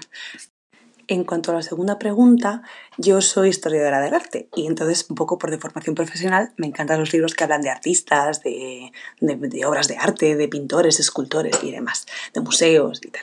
Entonces os quería preguntar por pues, obras que hablen de este tema. Eh, se me ocurren pues, algunos tipo mm, la obra, arte desconocida, la obra maestra desconocida, eh, Cuanto Azul, Salvatierra, ¿no? que has hablado de alguna vez, Jan. Bueno, si me puedes recomendar algunos que, porque me, me encanta es un guilty pleasure total. Y mi sugerencia era que, bueno, ya os he dicho que yo os escucho en el coche y eh, tengo muchas tentaciones de tomar nota a veces y buscar libros mientras que conduzco, que evidentemente no lo hago, pero para evitarlo, ¿podríais eh, poner un listado de los libros que mencionáis a lo largo de, del podcast eh, en redes, por ejemplo, en un post de Instagram o algo así, para que así cuando ya lo hayamos escuchado tengamos ahí la referencia y no nos estampemos con el coche delante? Mil gracias. Bueno. Muchas gracias, Lucía. Vaya. Bueno, muchas gracias por la fidelidad ¿eh? de habernos escuchado y de haberte puesto al día y que te, y nos alegra mucho haberte acompañado tanto tiempo y, y yendo y viniendo del trabajo. Y eh, eres una afortunada. Te voy a decir por qué. Porque si tienes un trauma con Kafka porque te lo hicieron leer en el colegio, has tenido suerte, porque desde luego a mí no me hicieron leer a Kafka en el colegio. Así que un colegio que hace leer a Kafka es un colegio que se viste por los pies porque realmente me sorprende que hagan. No sé, porque según a qué edad, si te ponen Kafka, no entiendes nada. Pero yo. Crean este trauma. Ojalá me lo hubieran puesto. Bueno, eh, ¿por dónde empezar a leer a Kafka? Pues empieza a leer a Kafka eh, por sus relatos, por sus relatos. He compartido algún volumen de relatos donde vengan un artista del hambre, un artista del trapecio, eh, informe para una academia eh, ante la ley. Estos son relatos muy célebres, muy asequibles y muy fáciles de leer y muy interesantes y muy divertidos. Eh, y luego, evidentemente, tienes que replantearte la interpretación ¿no? de, de, la metamorfosis, ver por qué no te gustó, por qué no la entendiste. Evidentemente, la metamorfosis es un relato simbólico, no cuenta lo que cuenta. O sea, no va de un tío que se despierte y se ha convertido en insecto. Entonces, quizás a partir de ahí le puedas dar una vuelta y encontrarle un relieve que le dé una lógica. ¿no? ¿Qué, ¿Qué, es lo que.? Bueno, y sobre todo, si te quieres meter en el mundo de Kafka, te aconsejo que busques por literatura de segunda mano a, y, y, intentes encontrar a buen precio una novela que está escrita con todo eh, palabras y frases eh, que ha pronunciado Kafka, ya sea en sus novelas o sea en sus diarios, que se llama Kafkarama y que la, he escrito yo. ¿eh? Y que es una novela muy interesante para entrar en el mundo de Kafka, porque te cuenta por qué Kafka es Kafka, lo que significa, lo que significó, cómo fue en su época, cómo fue después y qué influencia ha tenido. Y es una novela. Eh, ¿Qué es lo kafkiano? Pues, pues Kafka es uno de esos escritores que tiene la inmensa fortuna, y estos son los grandes, ¿no? Eh, y algunos, si no lo dan este adjetivo, es por su nombre, porque no se puede decir que, que algo es García Marqueciano, pero se debería, pero es que esto, esto es la leche. El nombre no acompaña. Pero sí se puede decir maconiano o macondiano, ¿eh? que también. Pero sí que hay, una, hay un adjetivo que es prustiano, hay un adjetivo que es sartriano, ¿no? Dantesco. Sartre, dantesco. O sea que estos son muy pocos, ¿no? Así que... lo Maquiavélico. Maquiavélico, hay muchos, hay muchos, pero no tantos. O sea, quiero decir, Sí, sí, sí. eh, Follneriano. Follneriano. Entonces, eh, Este último se abusa mucho de este último. Sí, sí, sí, de dantesco y de Follneriano se abusa mucho. Pero bueno, a lo que voy, lo kafkiano es aquello que tiene que ver, y está mal, mal dicho, ¿no? Generar, igual que lo de dantesco, y generar un espectáculo dantesco. ¿Por qué era un espectáculo dantesco? Porque era un accidente y ya estaba lleno de muertos y de sangre. Pues esto solo remite a una de las tres partes de la comedia, que sería el infierno. O sea, también puedes encontrarte a dos novios que se quieren mucho y también es un espectáculo dantesco, que sería positivamente eh, haciendo una referencia al paraíso. Quiere decir que se utiliza mal. Bueno, pues kafkiano se utiliza también mal, ¿no? Se dice que es algo kafkiano cuando es absurdo. Cuando es absurdo y no lleva a ningún sitio, ¿no? Generalmente relacionado con situaciones que tienen que ver con la burocracia, con trámites o con historias o situaciones de vida que conducen a un eh, callejón sin salida. Pero esto es un error, porque entonces habría que decir cacánico, cacánico, que está sacado de ese territorio que Robert Musil se inventa ¿eh? Para denominar el imperio austrohúngaro, que lo llama, lo denomina cacánico en la monumental eh, novela El hombre sin atributos. Ahí el imperio austrohúngaro es la cacania, y ahí sí que todo es burocráticamente absurdo y nada llega a ningún sitio. Kafkiano haría más referencia a, la, a las situaciones que reflejan la lucha impotente del ser humano que se siente como un microbio, como una cosa microscópica frente a los poderes del Estado, de las instituciones y de la propia sociedad, que le llevan a la alienación y a sentirse como un insecto. Eso sería una definición de Kafka, de Kafkiano, mucho más apropiada que la que ha quedado para los periódicos, igual que dantesco. ¿no? Era una situación kafkiana, porque resulta que eh, habían dicho que el otro día iban a poner una cuarta dosis de refuerzo y una persona del gobierno y otra persona del gobierno ha dicho que solamente las van a poner para los de 80 años en el mismo día. Esto es kafkiano para la prensa, pero no es kafkiano, eso es kafkánico. Sí, sí. Yo el adjetivo de kafkiano, de así, los adjetivos literarios, es de los que utilizo más, pero porque desgraciadamente ante la administración, cada vez que al menos yo tengo que hacer un trámite ante la administración, me encuentro constantemente con, oye, me, necesito este certificado. Claro. Es que para hacer este certificado necesitas ese otro. Luego vas a buscar ese otro, no, pero es que para este certificado necesitas Vale. el anterior. Y digo, pero si Vale. antes me has dicho que para este necesito, o sea, cosas absurdas que se dan constantemente en la administración, porque desgraciadamente quien hace las leyes no tiene ni idea de nada, ni de la realidad, ni de la situación real de los ciudadanos, ni, de nada, ¿no? Hacen las leyes eh, de cualquier manera y luego a la hora de aplicarse el mismo funcionario muchas veces con vergüenza en su, en su rostro, te tiene que decir, es que ya sé que es absurdo, pero las cosas son así, ¿no? Eh, y ante esta situación, pues dices, hostia, estoy ante una situación kafkiana, ¿no? Ante el absurdo de una administración que no está conectada con la, con la realidad eh, y tú te sientes absolutamente impotente porque tienes que pasar por su túnel de, abs- de absurdidad extrema, ¿no? Eh, y, y- y esto es algo que me ha aportado muchísimo a la literatura kafkiana. Luego, eh, tema Kafka. Yo ah, me apasiona Kafka, pero tengo que reconocer que me lo pienso dos veces antes de ponerme a leer a Kafka. ¿Por qué? Porque sé perfectamente cómo me va a hacer sentir.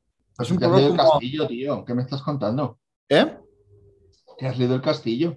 No, no, a mí me encanta, me Ah, encanta ah, Kafka, bueno. pero me lo pienso dos veces antes de ponerme a leer a Kafka. ¿Por qué? Porque sé cómo me va a hacer sentir.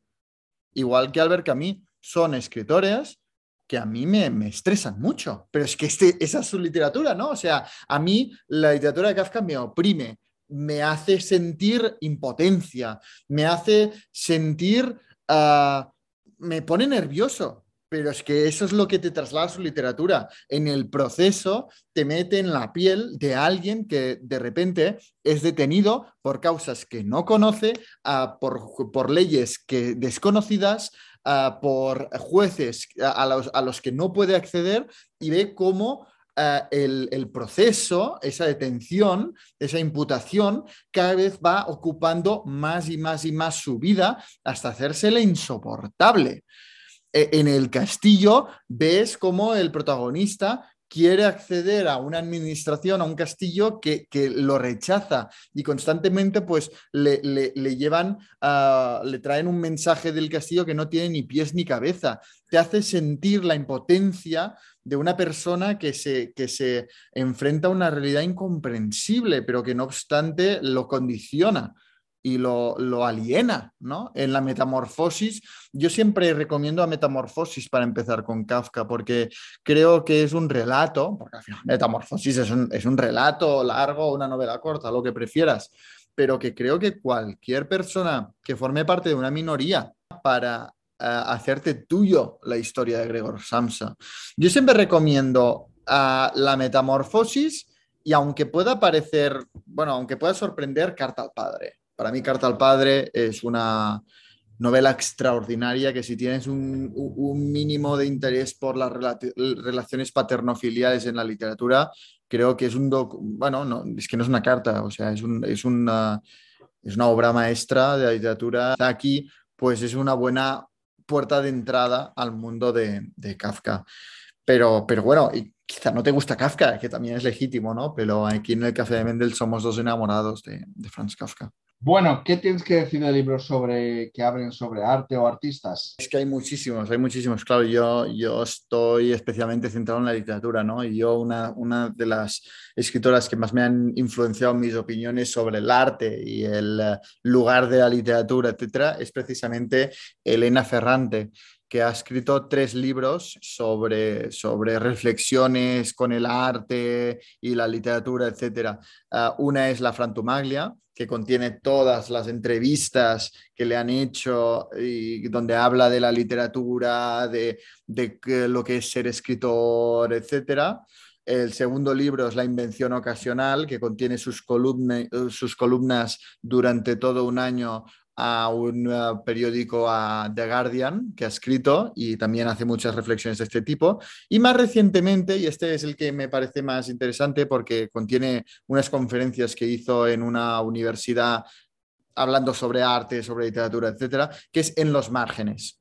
Eh, y el subtítulo es sobre el placer de leer y escribir. Son libros que a mí me han hecho reflexionar muchísimo, obviamente de manera especial con la literatura, pero hacer eh, grandes reflexiones sobre todo el arte y luego, sin duda, obras como la obra maestra desconocida, que, reflexiona sobre tipos, mm, diferentes formas de afrontar el arte y en ese sentido la pintura, o otras, otras obras como eh, en eh, Hermosos y Malditos de Fitzgerald. También Fitzgerald hace grandes reflexiones sobre tipos de escritores, ¿no? los escritores que, que se venden o los escritores que son... Ah, ah, fieles a su forma de ser, también hace muchas reflexiones, pero yo sobre todo ahora me sale sobre, sobre libros, ¿no? Sobre literatura, sobre el arte literario propiamente. No sé si tú tienes sobre el arte así más genérico. Eh, bueno, eh, sí, sí, sí tengo. Lo que es novela, lo que es novela, eh, tiene una gran parte de, tema relacionado con la pintura, la novela del, de Giri Kratochvil, Buenas noches, dulces sueños, que sucede en, en Eslovaquia. Justo al final de la Segunda Guerra Mundial, ya hay una historia con una serie eh, de cuadros y con un cuadro en concreto y con unos eh, marchantes de arte, ¿no?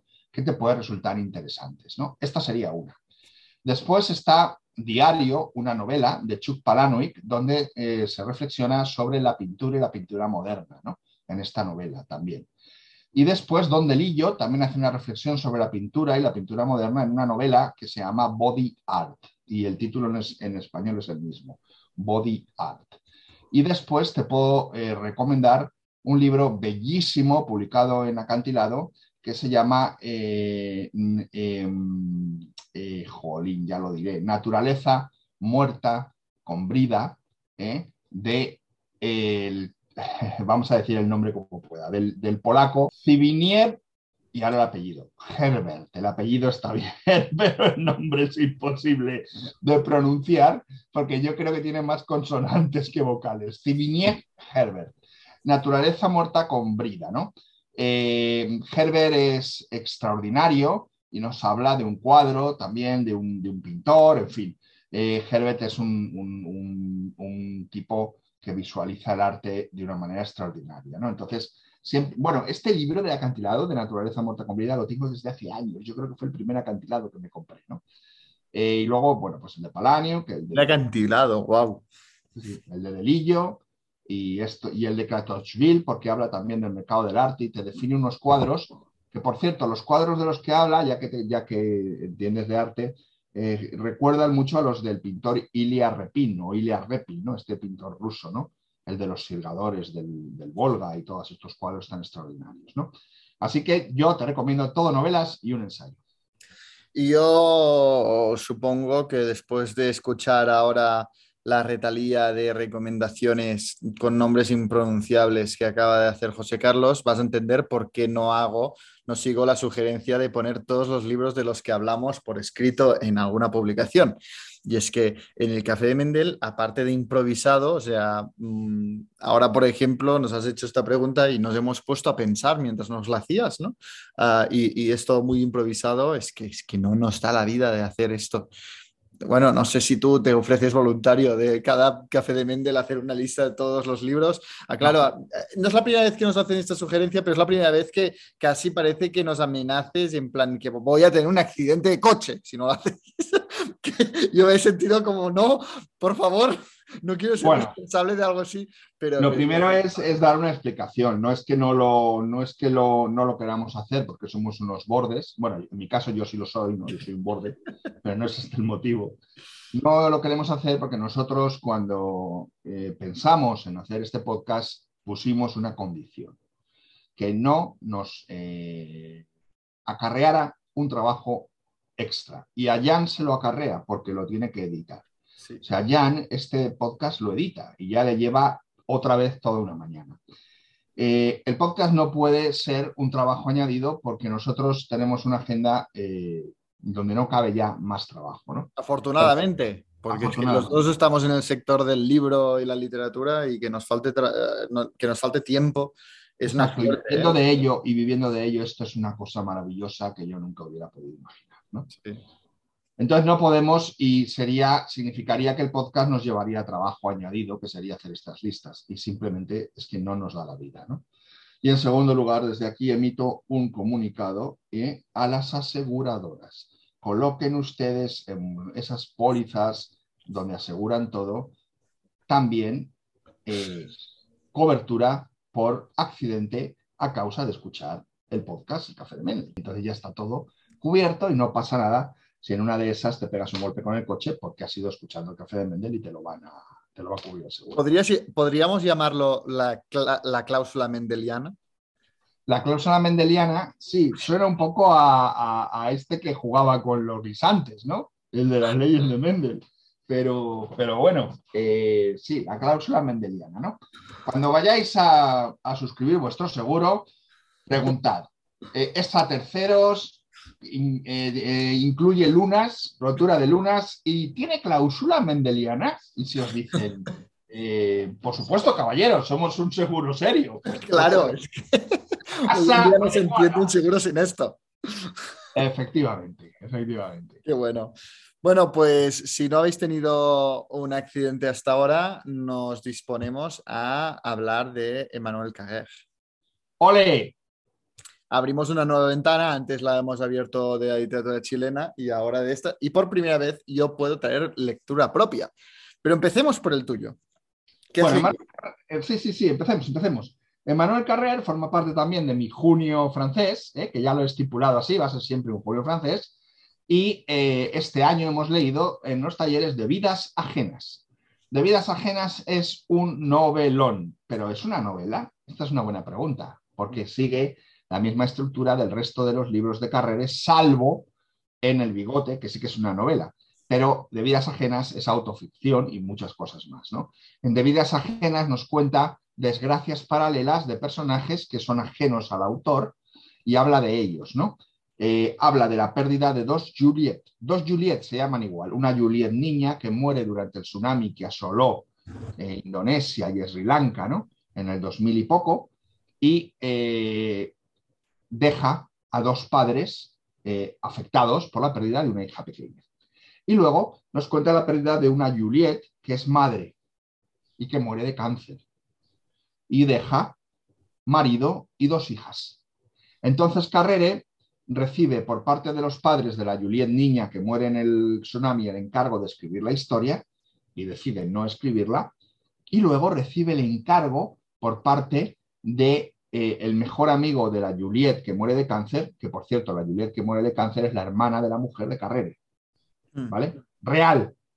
La hermana de la mujer de Carrere es la que muere de cáncer. El mejor amigo de esta Juliet es un juez, es un juez francés, porque esta Juliet era jueza.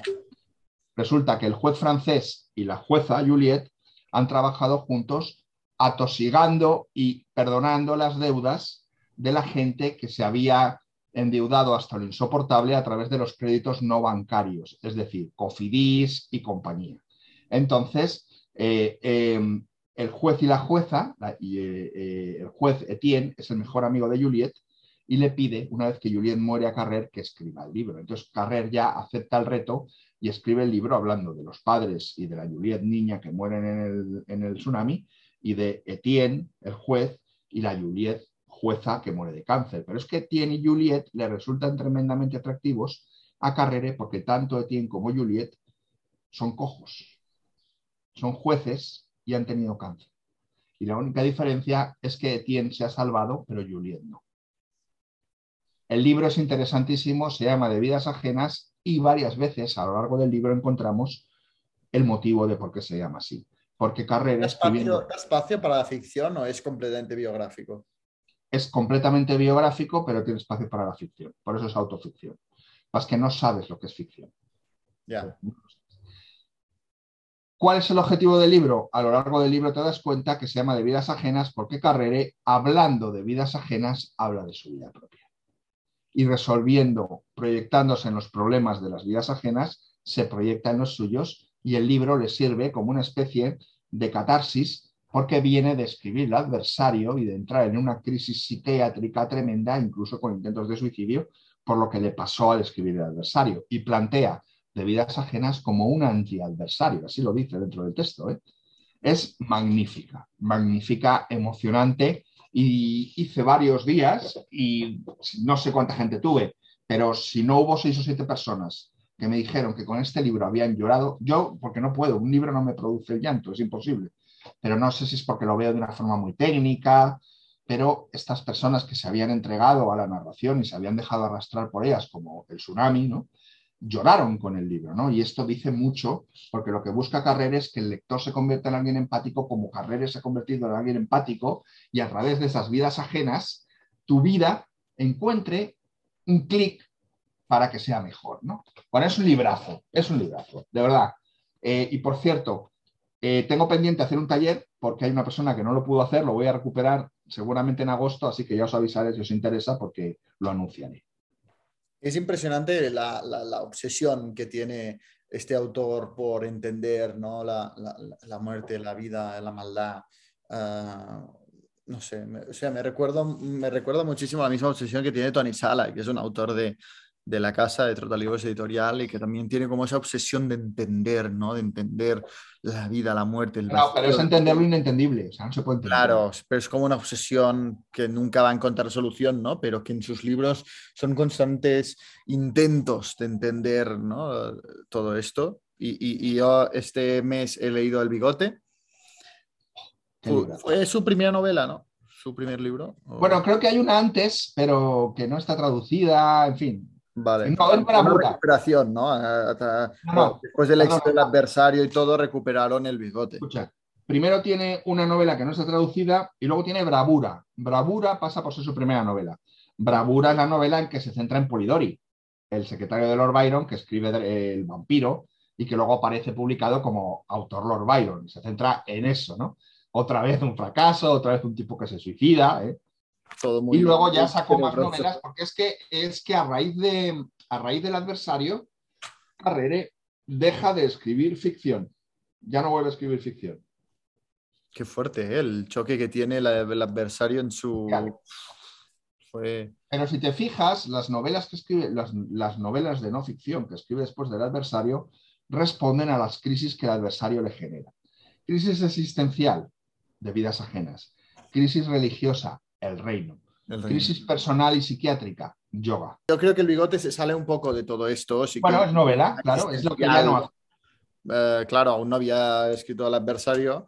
Ah, yo me lo leí por recomendación tuya, ah, ¿no? Me llamó mucha atención eh, la sinopsis, incluso como, me, como contabas en otro café de Mendel, eh, que va de un hombre pues, que un día se afeita el bigote, siempre ha llevado bigote, y cuando llega su mujer mm, no, no, no, no expresa su sorpresa, ¿no? Y al principio, pues el protagonista cree que es una broma de su mujer, incluso una conspiración entre su mujer y sus amigos para, para tomarle el pelo, ¿no? Pero, pero enseguida ve que no es una broma, que es que todo el mundo dice, es que tú nunca has llevado bigote, ¿no? Y, y- a través de esto, pues claro, a mí esta, esta novela me obsesionó, porque es que vas leyendo y diciendo, pero ¿qué está pasando aquí? ¿Llevaba bigote o no? Eh, ¿Está loco él o está loco los otros? ¿O qué, qué está pasando aquí que es verdad, que es mentira, ¿no? ¿Qué, qué- qué- me puedo creer que no, que es delirio y que no? Eh, casi vemos a un personaje ¿no? que constantemente pues, va de la rendición a decir, bueno, pues estoy loco, que me lleven a un psiquiátrico, decir, no, no, es que no estoy loco, eh, es, que, es que me quieren eh, matar, ¿no? Eh, va constantemente así. Es un libro que yo es que me leí en dos, en dos días. Ah, quizá al final aún no me he recuperado del final. El final es tremendo. ¿eh? Quizá no me he recuperado aún del final. Pero te diré una cosa que, que creo que, que no, quizá no te la esperas porque tú no la comentaste, pero creo que el bigote tiene una de las escenas sexuales mejor escritas que he visto en literatura. En Debidas Ajenas, en Debidas Ajenas, cuenta que él hizo la película del bigote dirigida por Carrere y que eh, el día antes a esta escena estaba muy nervioso y no sabía bien cómo él iba a hacer. Y se fue con su mujer al plató de rodaje y la hizo con ella, de verdad. Y entonces al día siguiente pudo dirigir a los actores que también no sabían bien cómo, cómo hacer esa escena. Y es que la había hecho él el día antes en el plató. Esa escena a mí me pareció, bueno, la tengo toda subrayada diciendo, ah, mira, eh, en el margen, Sí, sí. escrito de las mejores escenas sexuales de la literatura. O sea, me parece extraordinario. Eh, eh, yo creo que eh, un- una escena sexual en la literatura es complicada, ¿no? Porque cuando vas a lo pornográfico y cuando vas a lo demasiado puritano, yo Sí, sí. creo que, que aquí, bueno, Emanuel Carrere lo acertó muchísimo. Y, y no puedo decir demasiado más porque es ese misterio y a- al final es que, es que no sé, aún, aún no, he, no he asimilado ese final. No sé, no sé a ti qué te pareció ese final, pero, pero a mí me pareció... A mí me parece el único final posible, porque si no hubiera sido un fracaso la novela, porque la novela todo el rato la estás leyendo diciendo esto es un tour de force. Primero, que no sea todo un sueño. ¿eh? Sí. Segundo, Yo que tenía no pánico a esto. porque entonces la revienta, ¿no? Entonces sería una pérdida de tiempo. El final es el único final que creo posible, pero aunque te voy a hacer la pregunta, la pregunta no es esa, ¿no? Te voy a hacer la pregunta. ¿Llevaba o no llevaba bigote? ¿Tú qué crees? Es que yo, el final, me llevó ya a otro tema. Ya, es, pero primero te pregunto, ¿tú crees que él tenía bigote y se lo quitó o que no, o que no tenía bigote? Yo para mí, eh, el bigote es una vida y sin bigote es una vida paralela. Claro, es que es a lo que voy. Lo que significa, no, o sea, no es tan importante que lo tenga o no. Exacto, es que es esto. O sea, Es como o no, Kafka y la no. metamorfosis. No importa qué insecto sea, porque no habla de que se ha convertido en un insecto. ¿Entiendes? Eso sería la capa superficial. Aquí el bigote es lo superficial. También sería como un McGuffin, ¿no? O sea, tú puedes ser el lector que estás toda la novela intentando entender si ha tenido bigote o no ha tenido bigote, las fotos que tiene con bigote luego desaparecen, no sé qué, tal, ¿no? Tiene una trama como misteriosa, como de luz de gas, ¿no? Como, como ¿eh? pero eh, eh, no es realmente... ¿Eh? Incluso existencial. Y hay algo incluso cómico, divertido, que un bigote te, te lleve a No. esas reflexiones. Sí, se basa mucho también en una novela del premio Nobel de Literatura Luigi Pirandello, que es Uno, Ninguno y Cien Mil, que yo he hablado de ella alguna vez, que es fascinante porque fíjate en lo que plantea. Esa- o sea, igual que el argumento parece insostenible en una novela, ¿no? Fíjate, eh, un tío se quita el bigote y luego le dicen que nunca lo ha llevado. ¿Cómo escribes una novela de eso, no? Bueno, pues Luigi Pirandello en Uno, Ninguno y Cien Mil el argumento es un tío se mira al espejo y intenta eh, mirarse como de reojo para verse cuando no te ves y para ver cómo te ven los demás. Y cuando consigue en un movimiento de esos que se ve de reojo en el espejo, no es él. es como le ven los demás, ¿no? Me da mucho mal rollo. Es como le ven los demás, pero no es él. O sea, él, él claro, esto es imposible de hacer, es toda una ficción, porque tú te miras al espejo y no, no, o sea, no puedes quitar la cara y moverla y volverla, pero él, él, intenta, ¿no? Como verse así fugazmente y, y entonces se ve como le ven los demás y a partir de ahí crea una novela que es delirante y fantástica. Pues el bigote es lo mismo. Empieza en un Me recuerda mucho al final del bigote. Empieza en un cuarto de baño con un espejo y acaba en un cuarto de baño. Es verdad. O sea, es heredera directa de este texto que él ha leído de Piratero. Pero no es tan importante lo que es, si ha tenido o no bigote, como lo que significa, ¿no? Y ahí ya las interpretaciones son para aquel que lea el libro, porque de verdad que es un libro que mejor no tocarlo porque rompería todo el efecto que tiene, ¿no? Pero a ti te ha gustado, ¿no? Sí, sí, sí, me ha encantado, me ha encantado, pero, pero el final, ah, te digo, aún no he asimilado, lo he leído ya cinco veces, o sea, lo releí, lo volví a leer, el último capítulo, ah, y, me quedé como en shock y aún no soy capaz de, de, hablar de ese final porque no, no lo he asimilado, pero me gustó mucho, me gustó mucho y ya tengo el adversario esperándome. te va a encantar. Muchas gracias por la recomendación. Hola, soy Rosa. Eh, estaba haciendo una lista de lecturas para este verano y, me he acordado que otro año habéis hecho vosotros vuestra, vuestra lista de, de recomendaciones veraniegas. Eh, y bueno, simplemente era para pediros otra para este verano, antes de que ya empiece fuerte, pues a ver si fuera posible que pudierais hacer esta selección como otras veces y, ya está. Solamente quería eso. Antes de empezar a elegir yo por mi cuenta, me fío vuestro criterio y espero que hagáis una, una selección. Venga, muchas gracias. Gracias, Rosa. Genial, porque sí, amigos, ha llegado el verano, el pan con colorantes, la paella de paellador, lo siento. Los mejillones con mercurio, el papiloma playero, la avispa que está en el contenedor de basura y que te pica a traición, el la electrizante caricia de la medusa. Eh, todo eso, incluso la bolsa de plástico que confundes con una medusa y el truño que sale flotando a tu lado cuando te bañas tranquilamente en el Mediterráneo. Ha llegado el verano, señoras y señores. Ha llegado el verano, esa magnífica. Me voy, me voy a guardar la metáfora del truño flotante con según qué novedades flotantes. Ah, entonces ha llegado esta época del año en la cual podemos recomendar novelas de playa, novelas de aeropuerto, de truño flotante, novela de piscina o buena literatura para combatir la calorina. Así que vamos a recomendar algunas novelas para leer este verano. Primera, antes, de empezar con las recomendaciones, eh, en agosto del año pasado hicimos un café de Mendel especial donde hicimos pues esto, ¿no? Decimos que para hacerlo especial dedicaríamos todo el café de Mendel en vez de responder preguntas y todo esto exclusivamente a recomendar lecturas para el verano. Ah, mm, aún con José Carlos, la verdad es que aún no, no, hemos hablado qué vamos a hacer como programa especial de agosto este año, pero creo que es perfecto, siendo, siendo este el Café de Mendel de junio, invitaros a proponer cosas para el Café de Mendel de julio Así tenemos propuestas vuestras y le damos una vuelta y así nos des ideas para un café de Mendel especial de agosto. No sé, no sé qué te parece, José Carlos. Esto es improvisación, no lo habíamos hablado, pero creo que sería buena idea, ¿no? Para sí, mandadnos, recomendaciones. ¿Qué os gustaría como, como café de Mendel de verano, de agosto? Eh, ¿qué, programa especial os gustaría? Y sin más dilación, adelante con tus recomendaciones veraniegas. Bueno, decía que especialmente para, esta época del año, en donde está plagada de, gente, eh, de, Lord, Lord chancletas, ¿no? Que esto, eh, aquel chancletero que piensa que puede llevar los quesos al aire, no solo en la playa y en el paseo marítimo, sino también en la ópera, eh, pues para aquel Lord chancletero y todo esto, yo les recomiendo que lean El tambor de hojalata. Porque el tambor de hojalata es una novela larga, vamos a tratar que el verano es un verano en donde hay tiempo para leer. Yo me lo leí en verano.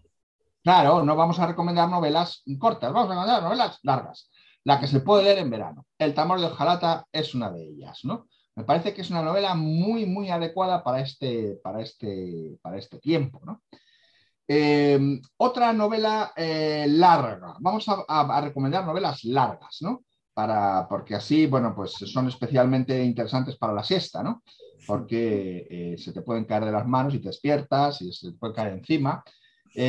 quizás recomendaría algún clásico ruso, que es muy bueno, ya que se te está derritiendo la sesera con el calor, pues también se te puede derretir leyendo Crimen y Castigo o Guerra y Paz, estas dos estas dos, ¿vale? Me parecen muy interesantes también para, leer en verano.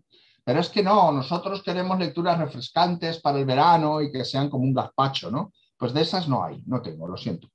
Eh, yo lecturas Ya no al rescate, ya no al rescate. Yo, eh, y este es el secreto del café de Mendel que nos complementamos. Yo sí tengo una lectura fresca, Ah, más, pues esto, ¿no? Refrescante, accesible, pero sin perjudicar la, calidad, ¿no? Ah, Exacto, no es como el gazpacho repleto de agua de chiringuito. No, no, es el gazpacho artesanal y buenísimo. O sea, de esos que das gracias al cielo cuando estás en una terraza y te lo traen fresquito y te da fuerzas para afrontar esta ola de calor. Y es la novedad precisamente de Trotalibros Editorial para el verano, que es Mariana de Mónica Dickens. Fue la segunda novela de Mónica Dickens. Mónica Dickens es la bisnieta, era la bisnieta de Charles Dickens, y es una novela extraordinaria, enmarcada en una noche mm, pues muy oscura, porque la protagonista, Mary, está esperando noticias de su marido. acaba de anunciar la radio que en la Segunda Guerra Mundial el buque ah, militar británico en el que servía ha, sido hundido y hay muy pocos supervivientes. Y durante esta noche en la que está esperando más noticias sobre su marido, a que le anuncien su muerte o su supervivencia, ah, empieza a rememorar, se refugia en el pasado y uh, y va recordando su infancia, su adolescencia en el Reino Unido de los años 20 y 30, sus primeros amores, sus primeros trabajos, ah, sus primeros desamores, sus primeras decepciones. O sea, es una novela de crecimiento súper luminosa que además Mónica Dickens escribió y publicó en 1940, cuando las consecuencias de la Segunda Guerra Mundial empezaban a llegar a Inglaterra, cuando empezaban a escasear bienes, cuando empezaba a expandirse el miedo entre la ciudadanía británica. Ella eh, sacó esta novela llena de luz que resalta los valores típicamente británicos, eh, el mundo que fue y que nunca volverá a ser después de la Segunda Guerra Mundial. Ah, e-, es un libro que si lo, si he sacado en verano es precisamente porque creo que es una muy buena novela para leer en verano, refrescante, pero una calidad excelsa. Y luego también otro tipo de libro que quizá mm, tú no has cubierto, que es eh, La Nouvelle, ¿no? Un libro breve. Es que a mí me gusta mucho en verano, no soy de tochos, sino que soy de libros más breves Ah, que no pesen tanto. Y me reincido en la recomendación que ya hice en el Café de Mendel especial de agosto del año pasado, que es Agostino de Alberto Moravia. Me parece un libro ah, extraordinario, de verdad, lo recomiendo muchísimo. Es una novela ambientado también en la playa, de, crecimiento de un momento adolescente, ese momento adolescente en el que estás a punto de entrar en, ya tienes un pie en la vida adulta, ¿no? Y empiezas a descubrir otra visión del mundo eh, que, diferente a la infantil que has tenido hasta ahora. Y es un, libro que leí en verano y siempre lo, lo, recuerdo como lectura veraniega perfecta, muy buena. Vale, pues yo acabo con otras tres que van a ser como el melón con jamón, pero no el melón malo apepinado y ese jamón criminal que te ponen que parece plástico, no, no, un buen melón con jamón, que son El mar de John Banville, que es una absoluta obra maestra extraordinaria, ¿eh? por aquello del verano, el mar, etcétera. Además, la novela transcurre en un verano. Y luego dos clásicos que son muy buenos para refrescarse este verano. Leer, si podéis, del tirón Frankenstein y Drácula. Porque es que merecen mucho la pena para leerlos en verano, porque os lo vais a pasar en grande. Y además seguro que estáis en alguna costa levantina donde hay murciélagos por doquier, ¿eh? así por lo menos los veréis con otros ojos. ¿eh? Total, jo, pues mm, ya puede estar contenta Rosa porque todas estas recomendaciones que se lleva para el verano. Y ah, ahora me gustaría hablarte brevemente de un libro que me he leído, una novedad.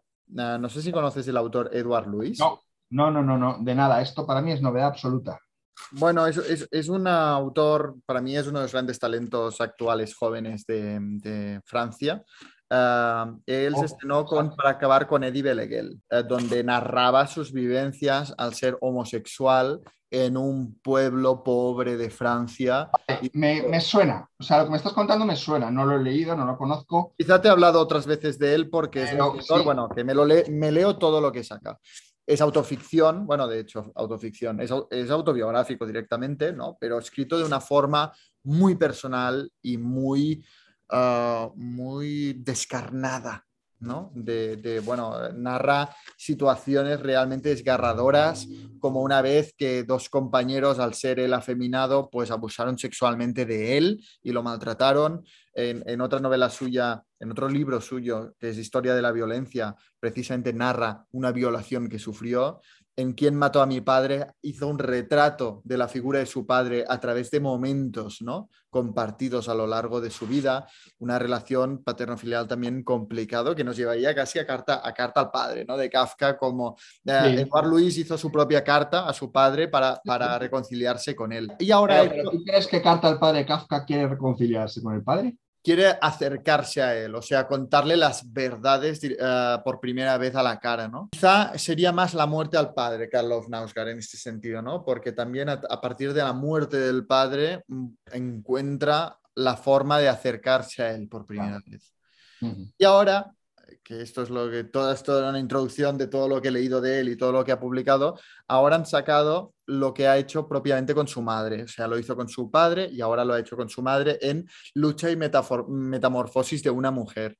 Es un libro muy breve, pero en él va, eh, tiene capítulos brevísimos donde desde su más tierna infancia hasta la actualidad va acercándose a la figura de su madre a través de momentos, de recuerdos compartidos que han ido definiendo su relación con su madre, momentos en los que se han alejado, momentos en los que se han reencontrado, e intenta constantemente ah, comprender a su madre ¿no? Ah, y, comprender su relación con su madre. Es un libro, esto, se lee, se lee en una tarde, yo me lo leí en una tarde, ah, es muy breve, pero es muy especial, te cuenta, es muy sutil, te cuenta mm, momentos en los que observa a su madre reaccionar ante momentos de su vida y cómo esto ah, lo ha llevado a, a- a hacerse un cuadro, un retrato de su madre súper complejo, muchas veces incluso contradictorio.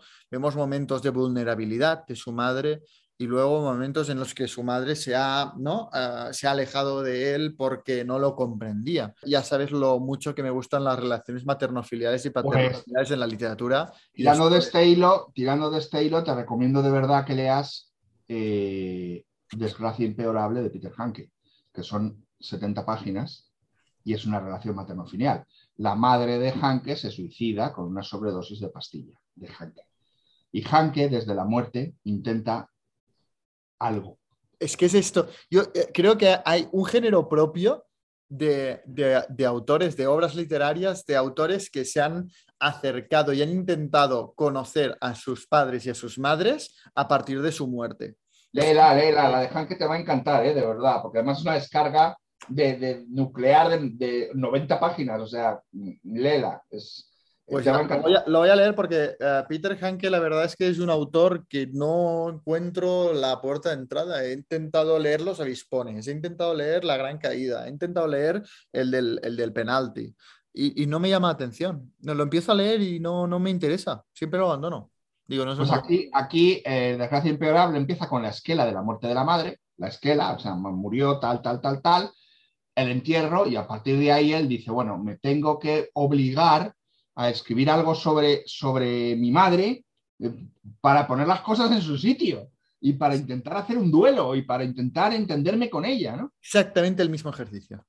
El Es exactamente el mismo ejercicio. Por eso te lo recomiendo, sí, sí, sin duda. sí. Pues si te parece, respondemos la última pregunta de este café. No ha habido muchas. Ah, animaros a que a todos a que mandéis vuestras preguntas, vuestras aportaciones, vuestras reflexiones. No hace falta que sea una pregunta, podéis hacer vuestra reflexión, eh, vuestro aforismo, soltar vuestro aforismo y quedaros tan anchos y así pues os tenemos un poco aquí en el, en el café de Mendel. Para mandar un- a una, una nota de voz con vuestra aportación tenéis que ir a anchor.fm barra el café de Mendel. Ah, y ahí pues, pues es, muy fácil hacerlo. Y así más dilación, Alejandro, por favor. Hola Jan, hola José Carlos. Muchas gracias por deleitarnos un día más con un nuevo episodio de Café de Mendel. Y esta vez me gustaría haceros un par de preguntas. La primera de ellas es si podéis nombrar o si conocéis escritores que hayan sido claramente influenciados por la obra de Kafka. Y la segunda pregunta es sobre el escritor Thomas Pynchon. Si lo habéis leído, ¿qué opináis de su obra? ¿Y cuál sería una buena manera de introducirse en, en la literatura de Thomas Pynchon? Porque he leído que es bastante exigente y bastante complicada. Y me gustaría saber cómo, cómo adentrarse en ella y lo que opináis sobre ella. Muchas gracias. Hoy es el día de Thomas Pynchon, ¿eh? La segunda pregunta ya está contestada ¿eh? Eh, hace un rato, pero empieza por V. Eh, eh, inf- escritores influidos por Kafka, Mm, ¿todos? A ver, sí, todos, pero yo entiendo que, mira, yo, yo- yo tengo, ah, yo tengo ah, cuatro libros, me parecen absolutamente, o sea, que podrían haber sido escritos por Kafka cuando los leo. En primer lugar, El Palacio de los Sueños de Ismail Kadare. Sin duda. O sea, yo leía eso y digo, es que lo podría haber escrito Kafka. Hielo de Ana. Ujú. Yo creo que lo podría haber escrito Kafka. Hay, hay descripciones que son de Kafka y, y de hecho Kavan viene de Kafka. O sea, Ana Kavan escribió Sí, sí. una literatura completamente diferente, leyó Kafka y fue tan tal la influencia que se cambió de nombre y todo. El, extra- el extranjero de Albert Camus Ujú. e incluso Ojos de perro azul de Gabriel García Márquez, el primer libro de relatos, está muy influenciado por Kafka. Yo añado la obra de eh, Elías Canetti, que también tiene mucha influencia de Kafka. Eh, uf, es que no sé, no sé, tendría que pensarlo más. Me ha pillado un poco por sorpresa. Canetti seguro. Y luego ya, no lo sé, tendría que darle una vuelta. Pero, pero hay mucho escritor kafkiano, pero sobre todo Cadare. Cadare tenías tu razón, que no se me había ocurrido. que Es el escritor más... eh, No, y lo hemos dicho antes, lo hemos dicho antes, Ema- Emanuel Carrere, sí. Eh, el, Carrere también. el, el- el bigote, el bigote es súper kafkiano, este libro. Sí. No, hay muchos, hay muchos. Y Durrenmatt, Friedrich Durrenmatt, el, el- el- sobre todo autor teatral, pero también escritor de novelas y algunos muy interesantes. Eh, me vais a perdonar, es suizo, no, no recuerdo, belga, belga, suizo, perdonad, no me acuerdo. Pero bueno, de una nacionalidad que no estamos acostumbrados a que leer mucha literatura. Durrenmatt también está influido por Kafka, ¿no? Y Canetti, sobre todo. Pero bueno, estos son más o menos los, los que hay, ¿no? Encaramos la recta final con una novedad, ¿no? Bueno, encaramos la recta final con esto. Atento. El hecho de que los mapaches están ahora mismo dándole golpes a un tetabric de yogur vacío en la entrada al garaje, el hecho de que en el silencio de la primera hora de la mañana suenan, aún co- suenan como si fueran tiros, el hecho de que incluso metida en la niebla, con hielo en la carretera y con bancos de nieve que limitan la visión, la gente ya pasa volando por nuestra esquina, escenario de muchos accidentes menores, el hecho de que un tipo con una camioneta derrapó una vez y se estrelló contra nuestro garaje y la próxima vez podría ser nuestra casa o un niño, día de despierte y dibuja, dicamba, Kleenex, el hecho de que una camioneta mató a Billy, el hecho de que había conseguido esquivar a los coches tres años enteros, el hecho, el hecho, el hecho, nunca podría terminar porque, nunca podría terminar porque lo que estoy leyendo es eh, Patos, Newburyport de Lucy Elman, de 1272 páginas en una sola línea. No, no, no puedo llegar a un punto porque no, la- no lo tiene. Ese era un poco el principio de la novela. No, no, no. Solamente tiene dos puntos de parte al principio. Por eso tiene un párrafo, otro párrafo y este que inicia la novela. Entonces, desde este al final, en 1272 páginas, eh, de este Patos Newburyport, eh, que alberga todo lo que puede albergar. Se ríen mucho los de Automática, que son los que lo han sacado y que de verdad los admiro y este, esta novela me trae loco. Me gustaría mucho tenerla. Lo que he leído es el avance que puedes leer en la página de ellos, porque dice, eh, Tartas, rollos de canela, titulares de prensa, bebés, dudas, miedos, esperanza, musicales de Hollywood, bienestar animal, seguros médicos, recetas de chili, amenazas de pandemia, tiradores activos, recuerdos de la infancia, mascotas, la ausencia de la madre, asesinatos en masa, hijas adolescentes, cambio climático, Trump, todo. Sacaron un tuit que decía, eh, eh, se habla en, en Patos, Newburyport de no sé qué, y sí, se hablaba, pero de lo que, o sea, se habla de la gasolina diésel, se habla, se habla, de, se habla, porque en 1232 páginas está contenido todo un universo. Es como la nueva broma infinita. Quizás sea la broma infinita del siglo bueno, de, Pero sí, pero es que son de estos libros como Los Miserables, como Guerra y Paz, y es que lo contienen todo, porque es que, ocupan tanto y abordan tantos personajes y abordan tantas realidades que, lo contienen todo, ¿no? O Para mí es un bombazo, eh, un bombazo, o sea, un auténtico bombazo, ¿no?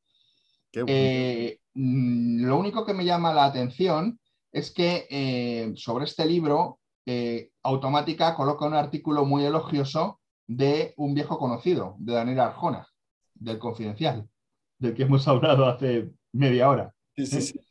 Entonces, eh, él pone a parir la novela de, de, de pero eh, dice, la propuesta consistía en narrar el siglo XXI al completo con una sola oración de un millón de páginas.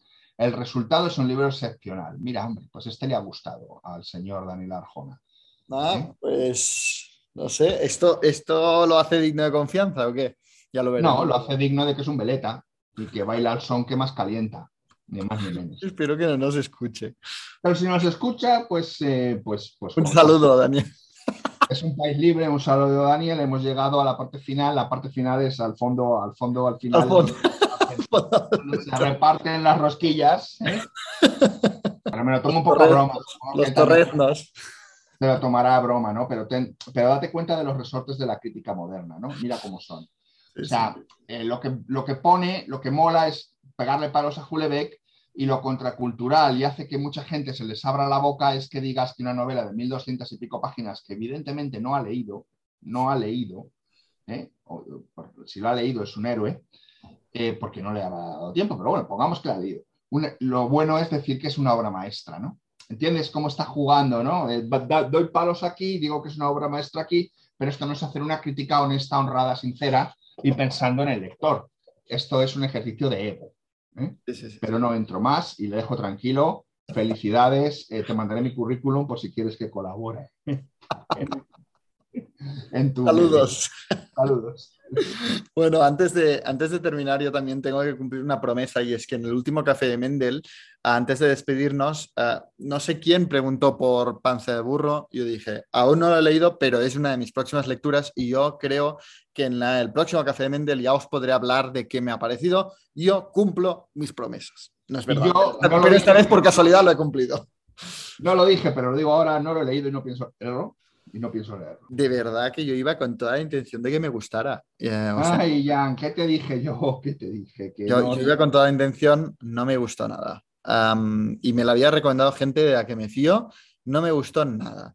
Ah, trata de la, la, amistad entre dos jóvenes, entre dos chicas en, en las Canarias. Ah, y al final es un retrato ¿no? de la sociedad canaria y de su forma de hablar y tal, desde estos dos, estas dos protagonistas que tienen una, una, relación, una amistad muy particular. ¿Qué pasa? Creo que yo no soy sospechoso de decir que no me gusta una novela porque sea sórdida, porque sea incorrecta, porque entre en detalles escatológicos, porque es que a mí me gusta, mm, no sé, temporada canes o sea, me gusta lo escabroso, lo sórdido, lo crudo, me encanta pero con un sentido. Es que en Panza de Burro es escatología gratuita por sí misma, no te lleva a ningún lado. y casi ves a, la, autora riéndose diciendo caca culo pedopis, jiji, jajaja, eh, qué transgresora soy por haber dicho caca culo pedopis, ¿no? Eh, no, no hay no hay un recorrido, no, no te aporta algo, no te ambienta en algo, no te refuerza ningún mensaje, no te impulsa ningún personaje, no aporta profundidad a nada. Es escatología por caca culo pedopis, jajaja. No me ha gustado. O sea, me costó, eh, reconozco que lo terminé leyéndolo en diagonal. ¡Oh! Eh, y, y para terminarlo, para decir, bueno, quizá el secreto está en el final y tal, me aburrió soberanamente y una novela tan breve que, que- que me haya aburrido es un mérito, un mérito importante. O sea que lo siento mucho, pero no, no, no, no, no, no me convenció, no me gustó. Ya pertenece gente al, que le ha gustado, ¿eh? O sea, no... club de, al club de las diagonales o al club diagonal. ¿Cómo lo podemos llamar ese club? El club del diagonal. El club del diagonal, sí. Qué bien, qué bien. Así que leyendo en El diagonal. truño flotante diagonal. Bueno, en fin, eh, vamos a ir a cosas más constructivas y más interesantes para acabar. Simplemente recordar que el mes de julio yo organizo el Black History July. Eh, es muy fácil apuntarse, no hay ninguna formalidad, no hay ningún trámite burocrático kafkiano para hacerlo. Simplemente es durante el mes de julio leer exclusivamente o, o- o un libro o dos, lo que os dé la gana, pero algo, eh, eh, alguna literatura escrita por autores eh, negros. ¿no? Es una, una iniciativa que hace años que impulso. Yo lo, inicié cuando me di cuenta al dividir pues mi literatura por, por países que de África casi no había leído y de hecho de literatura de escritores negros casi tampoco había leído. Cuando vi esa laguna en mis lecturas dije, organiza algo para dedicar un mes a, ir descubriendo esta literatura y la verdad es que eh, eh, eh, a, raíz de esta iniciativa he descubierto autores como Chino Achebe, como Ngugi wa Thiong'o, ah, como Toni Morrison, como James Baldwin, que, que están pues muchas veces entre mis lecturas favoritas del año. Así que animaros a todos a participar al Black History July porque creo que es una buena oportunidad para, para leer y recomendarnos entre todos, ¿no? que al final de esto va a ese rincón virtual que es pues Booktube, Bookstagram, etcétera, autores negros. Una iniciativa excelente, excelente. ¿Vas a participar o qué? Lo voy a intentar, sí.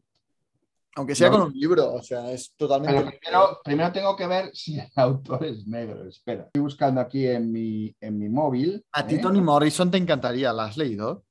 Eh, no, no la he leído, no la he leído. A ti Toni Morrison te va a flipar, ¿eh? Pero ya veo que sí que es, así que no tengo más problema. Voy a leer Hermanos de Alma de eh, David Diop. David Diop. Eh, fue lectura mía de Black History July anterior. Ese lo voy a leer, sí, porque lo tenemos puesto para talleres el año que viene y así mato los pájaros de un tiro. Ahí se lee muy rápido este. Sí, sí. Es muy bueno.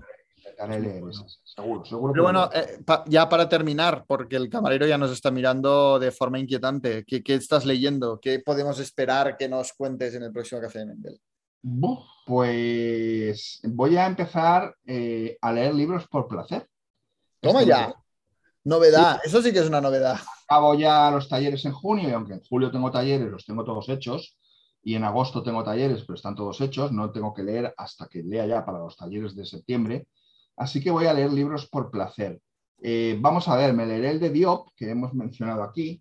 Luego tengo una pila enorme de libros que no sé por cuál empezar, pero voy a empezar por uno, que es, eh, que ya aprovecho para hablar de él porque acaba de sacar la segunda edición, y esto es interesante.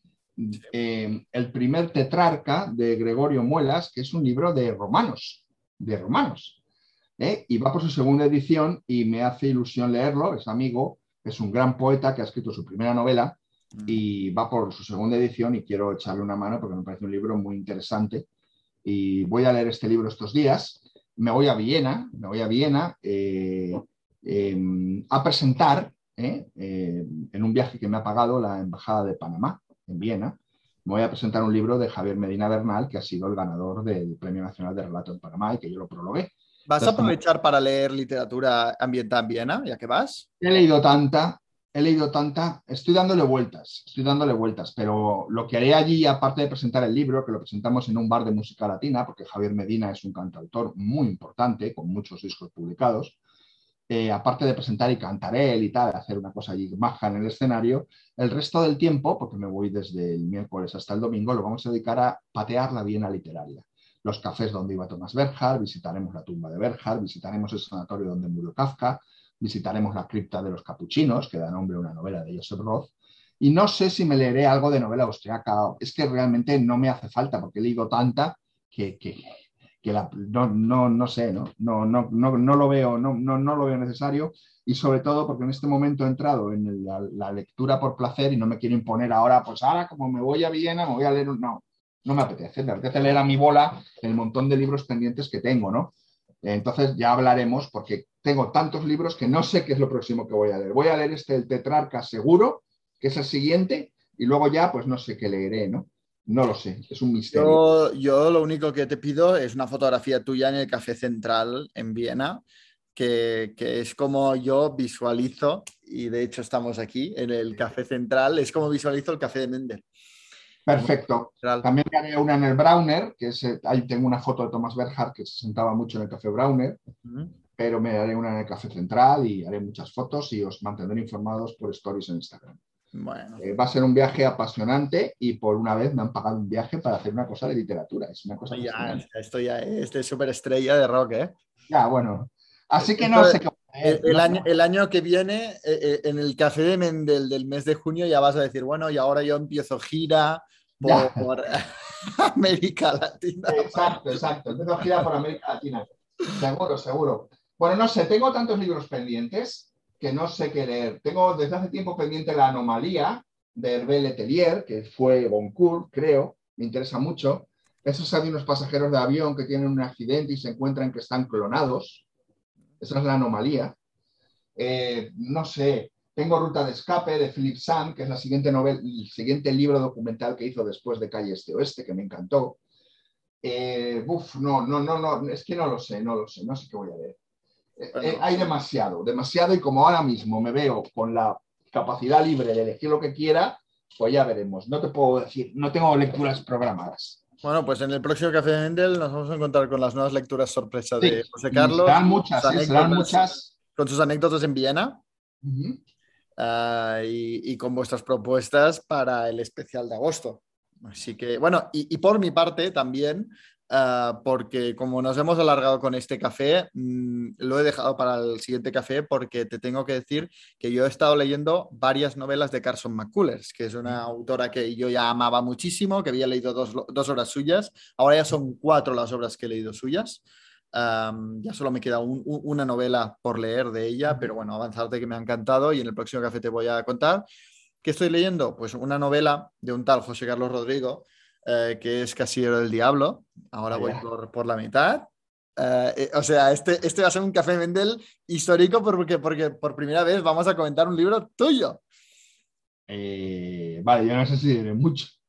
No, ahí te imaginas que me pongo a criticarlo. A puta mierda, sobrevalorado.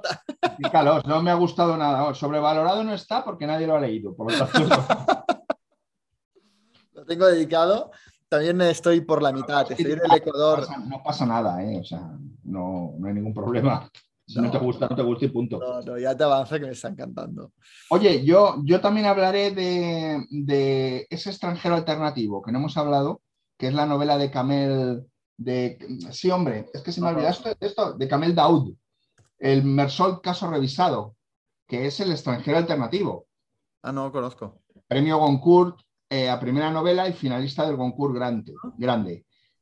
Es el hermano del árabe. Vale. El hermano del árabe asesinado nos cuenta la historia de la familia y de quién era el árabe, porque solo es un árabe que se menciona un instante, ¿no? Y cómo habla de la construcción de la novela de, de, del extranjero, de que es una visión europea, que todo el mundo se ha quedado con un asesino que, convirtiéndolo en un héroe, pero que a ellos les mataron al hermano y al hijo. Claro, claro, claro. Es, es eh, de verdad, tío, de verdad. Esto tenemos que hablar a lo largo y tendido que te va a encantar. En el próximo taller hablaremos de Camel Daoud y de Mersol Caso Revisado. Ayer no, el próximo café. Eso, bueno, el próximo café, perdón. El próximo café pinta bien, ¿eh? Porque yo también, aparte de Casi del Diablo, estoy por eh, el Ecuador de un clásico francés que es rojo y negro. ¡Ay, qué buena! ¡Qué buena! O sea, que va a venir cargadito el próximo café. Va en intenso, como me gusta a mí el café intenso. Cuando era pequeño, fíjate lo pirado que estaba. Pensaba que rojo y negro era porque era una novela que hablaba de la ruleta. Te lo digo en serio. Bueno, ¿eh? tiene tendría sentido, tendría sentido. Y se ha teorizado mucho, ¿eh? Al final sí que la se ha llegado a una unanimidad diciendo que el rojo y negro es por el tema del ejército y el tema eclesiástico, pero lo cierto es que el autor nunca lo aclaró. No, no, no, no, no, no. Así no. que, bueno, y aparte de esto, os voy a traer seguramente ya mis primeras lecturas de Black History July, que voy a empezar con El Diablo en la Cruz, la novela que escribió Guy Waciongo en la cárcel, en prisión, como Cervantes con Don Quijote. Ah, así que, que tiene buena pinta, tiene buena pinta. Bueno, amigos, pues y amigas, eh, poneos crema, evitad la, infla- la inflamación cerebral por el sol. Es tan triste que estemos diciendo esto en junio, o sea, Bueno, es, es lo que hay. Eh, del cambio climático, pero, pero es que aún estamos en primavera, de hecho, ¿eh? o sea, quedan unos pocos días, pero aún estamos en primavera y ya estamos. Ha llegado el verano. ¿eh? Y, y bueno, pues que os sea leve y nosotros pues haremos nuestros siguientes programas teniendo el verano muy presente. De hecho, ya la presentación de toda la editorial de Jan la hicimos los dos en pantalón corto. Pantalón corto. Es que no se puede. En fin, ah, un placer, José Carlos, como siempre. Muchas gracias por acompañarnos hasta aquí. No sé cuánto va a durar este café, pero creo que va a ser largo. Así que muchas gracias. Fíjate que yo creo que va a ser de los más cortos que hemos hecho. Ah, sí. Pues mira, hemos, hemos aprendido a sintetizar. Pero bueno, que felices lecturas de aire acondicionado y que tened cuidado con el garrafón, eh, también el garrafón plástico. Felices lecturas. Adiós. Hasta luego.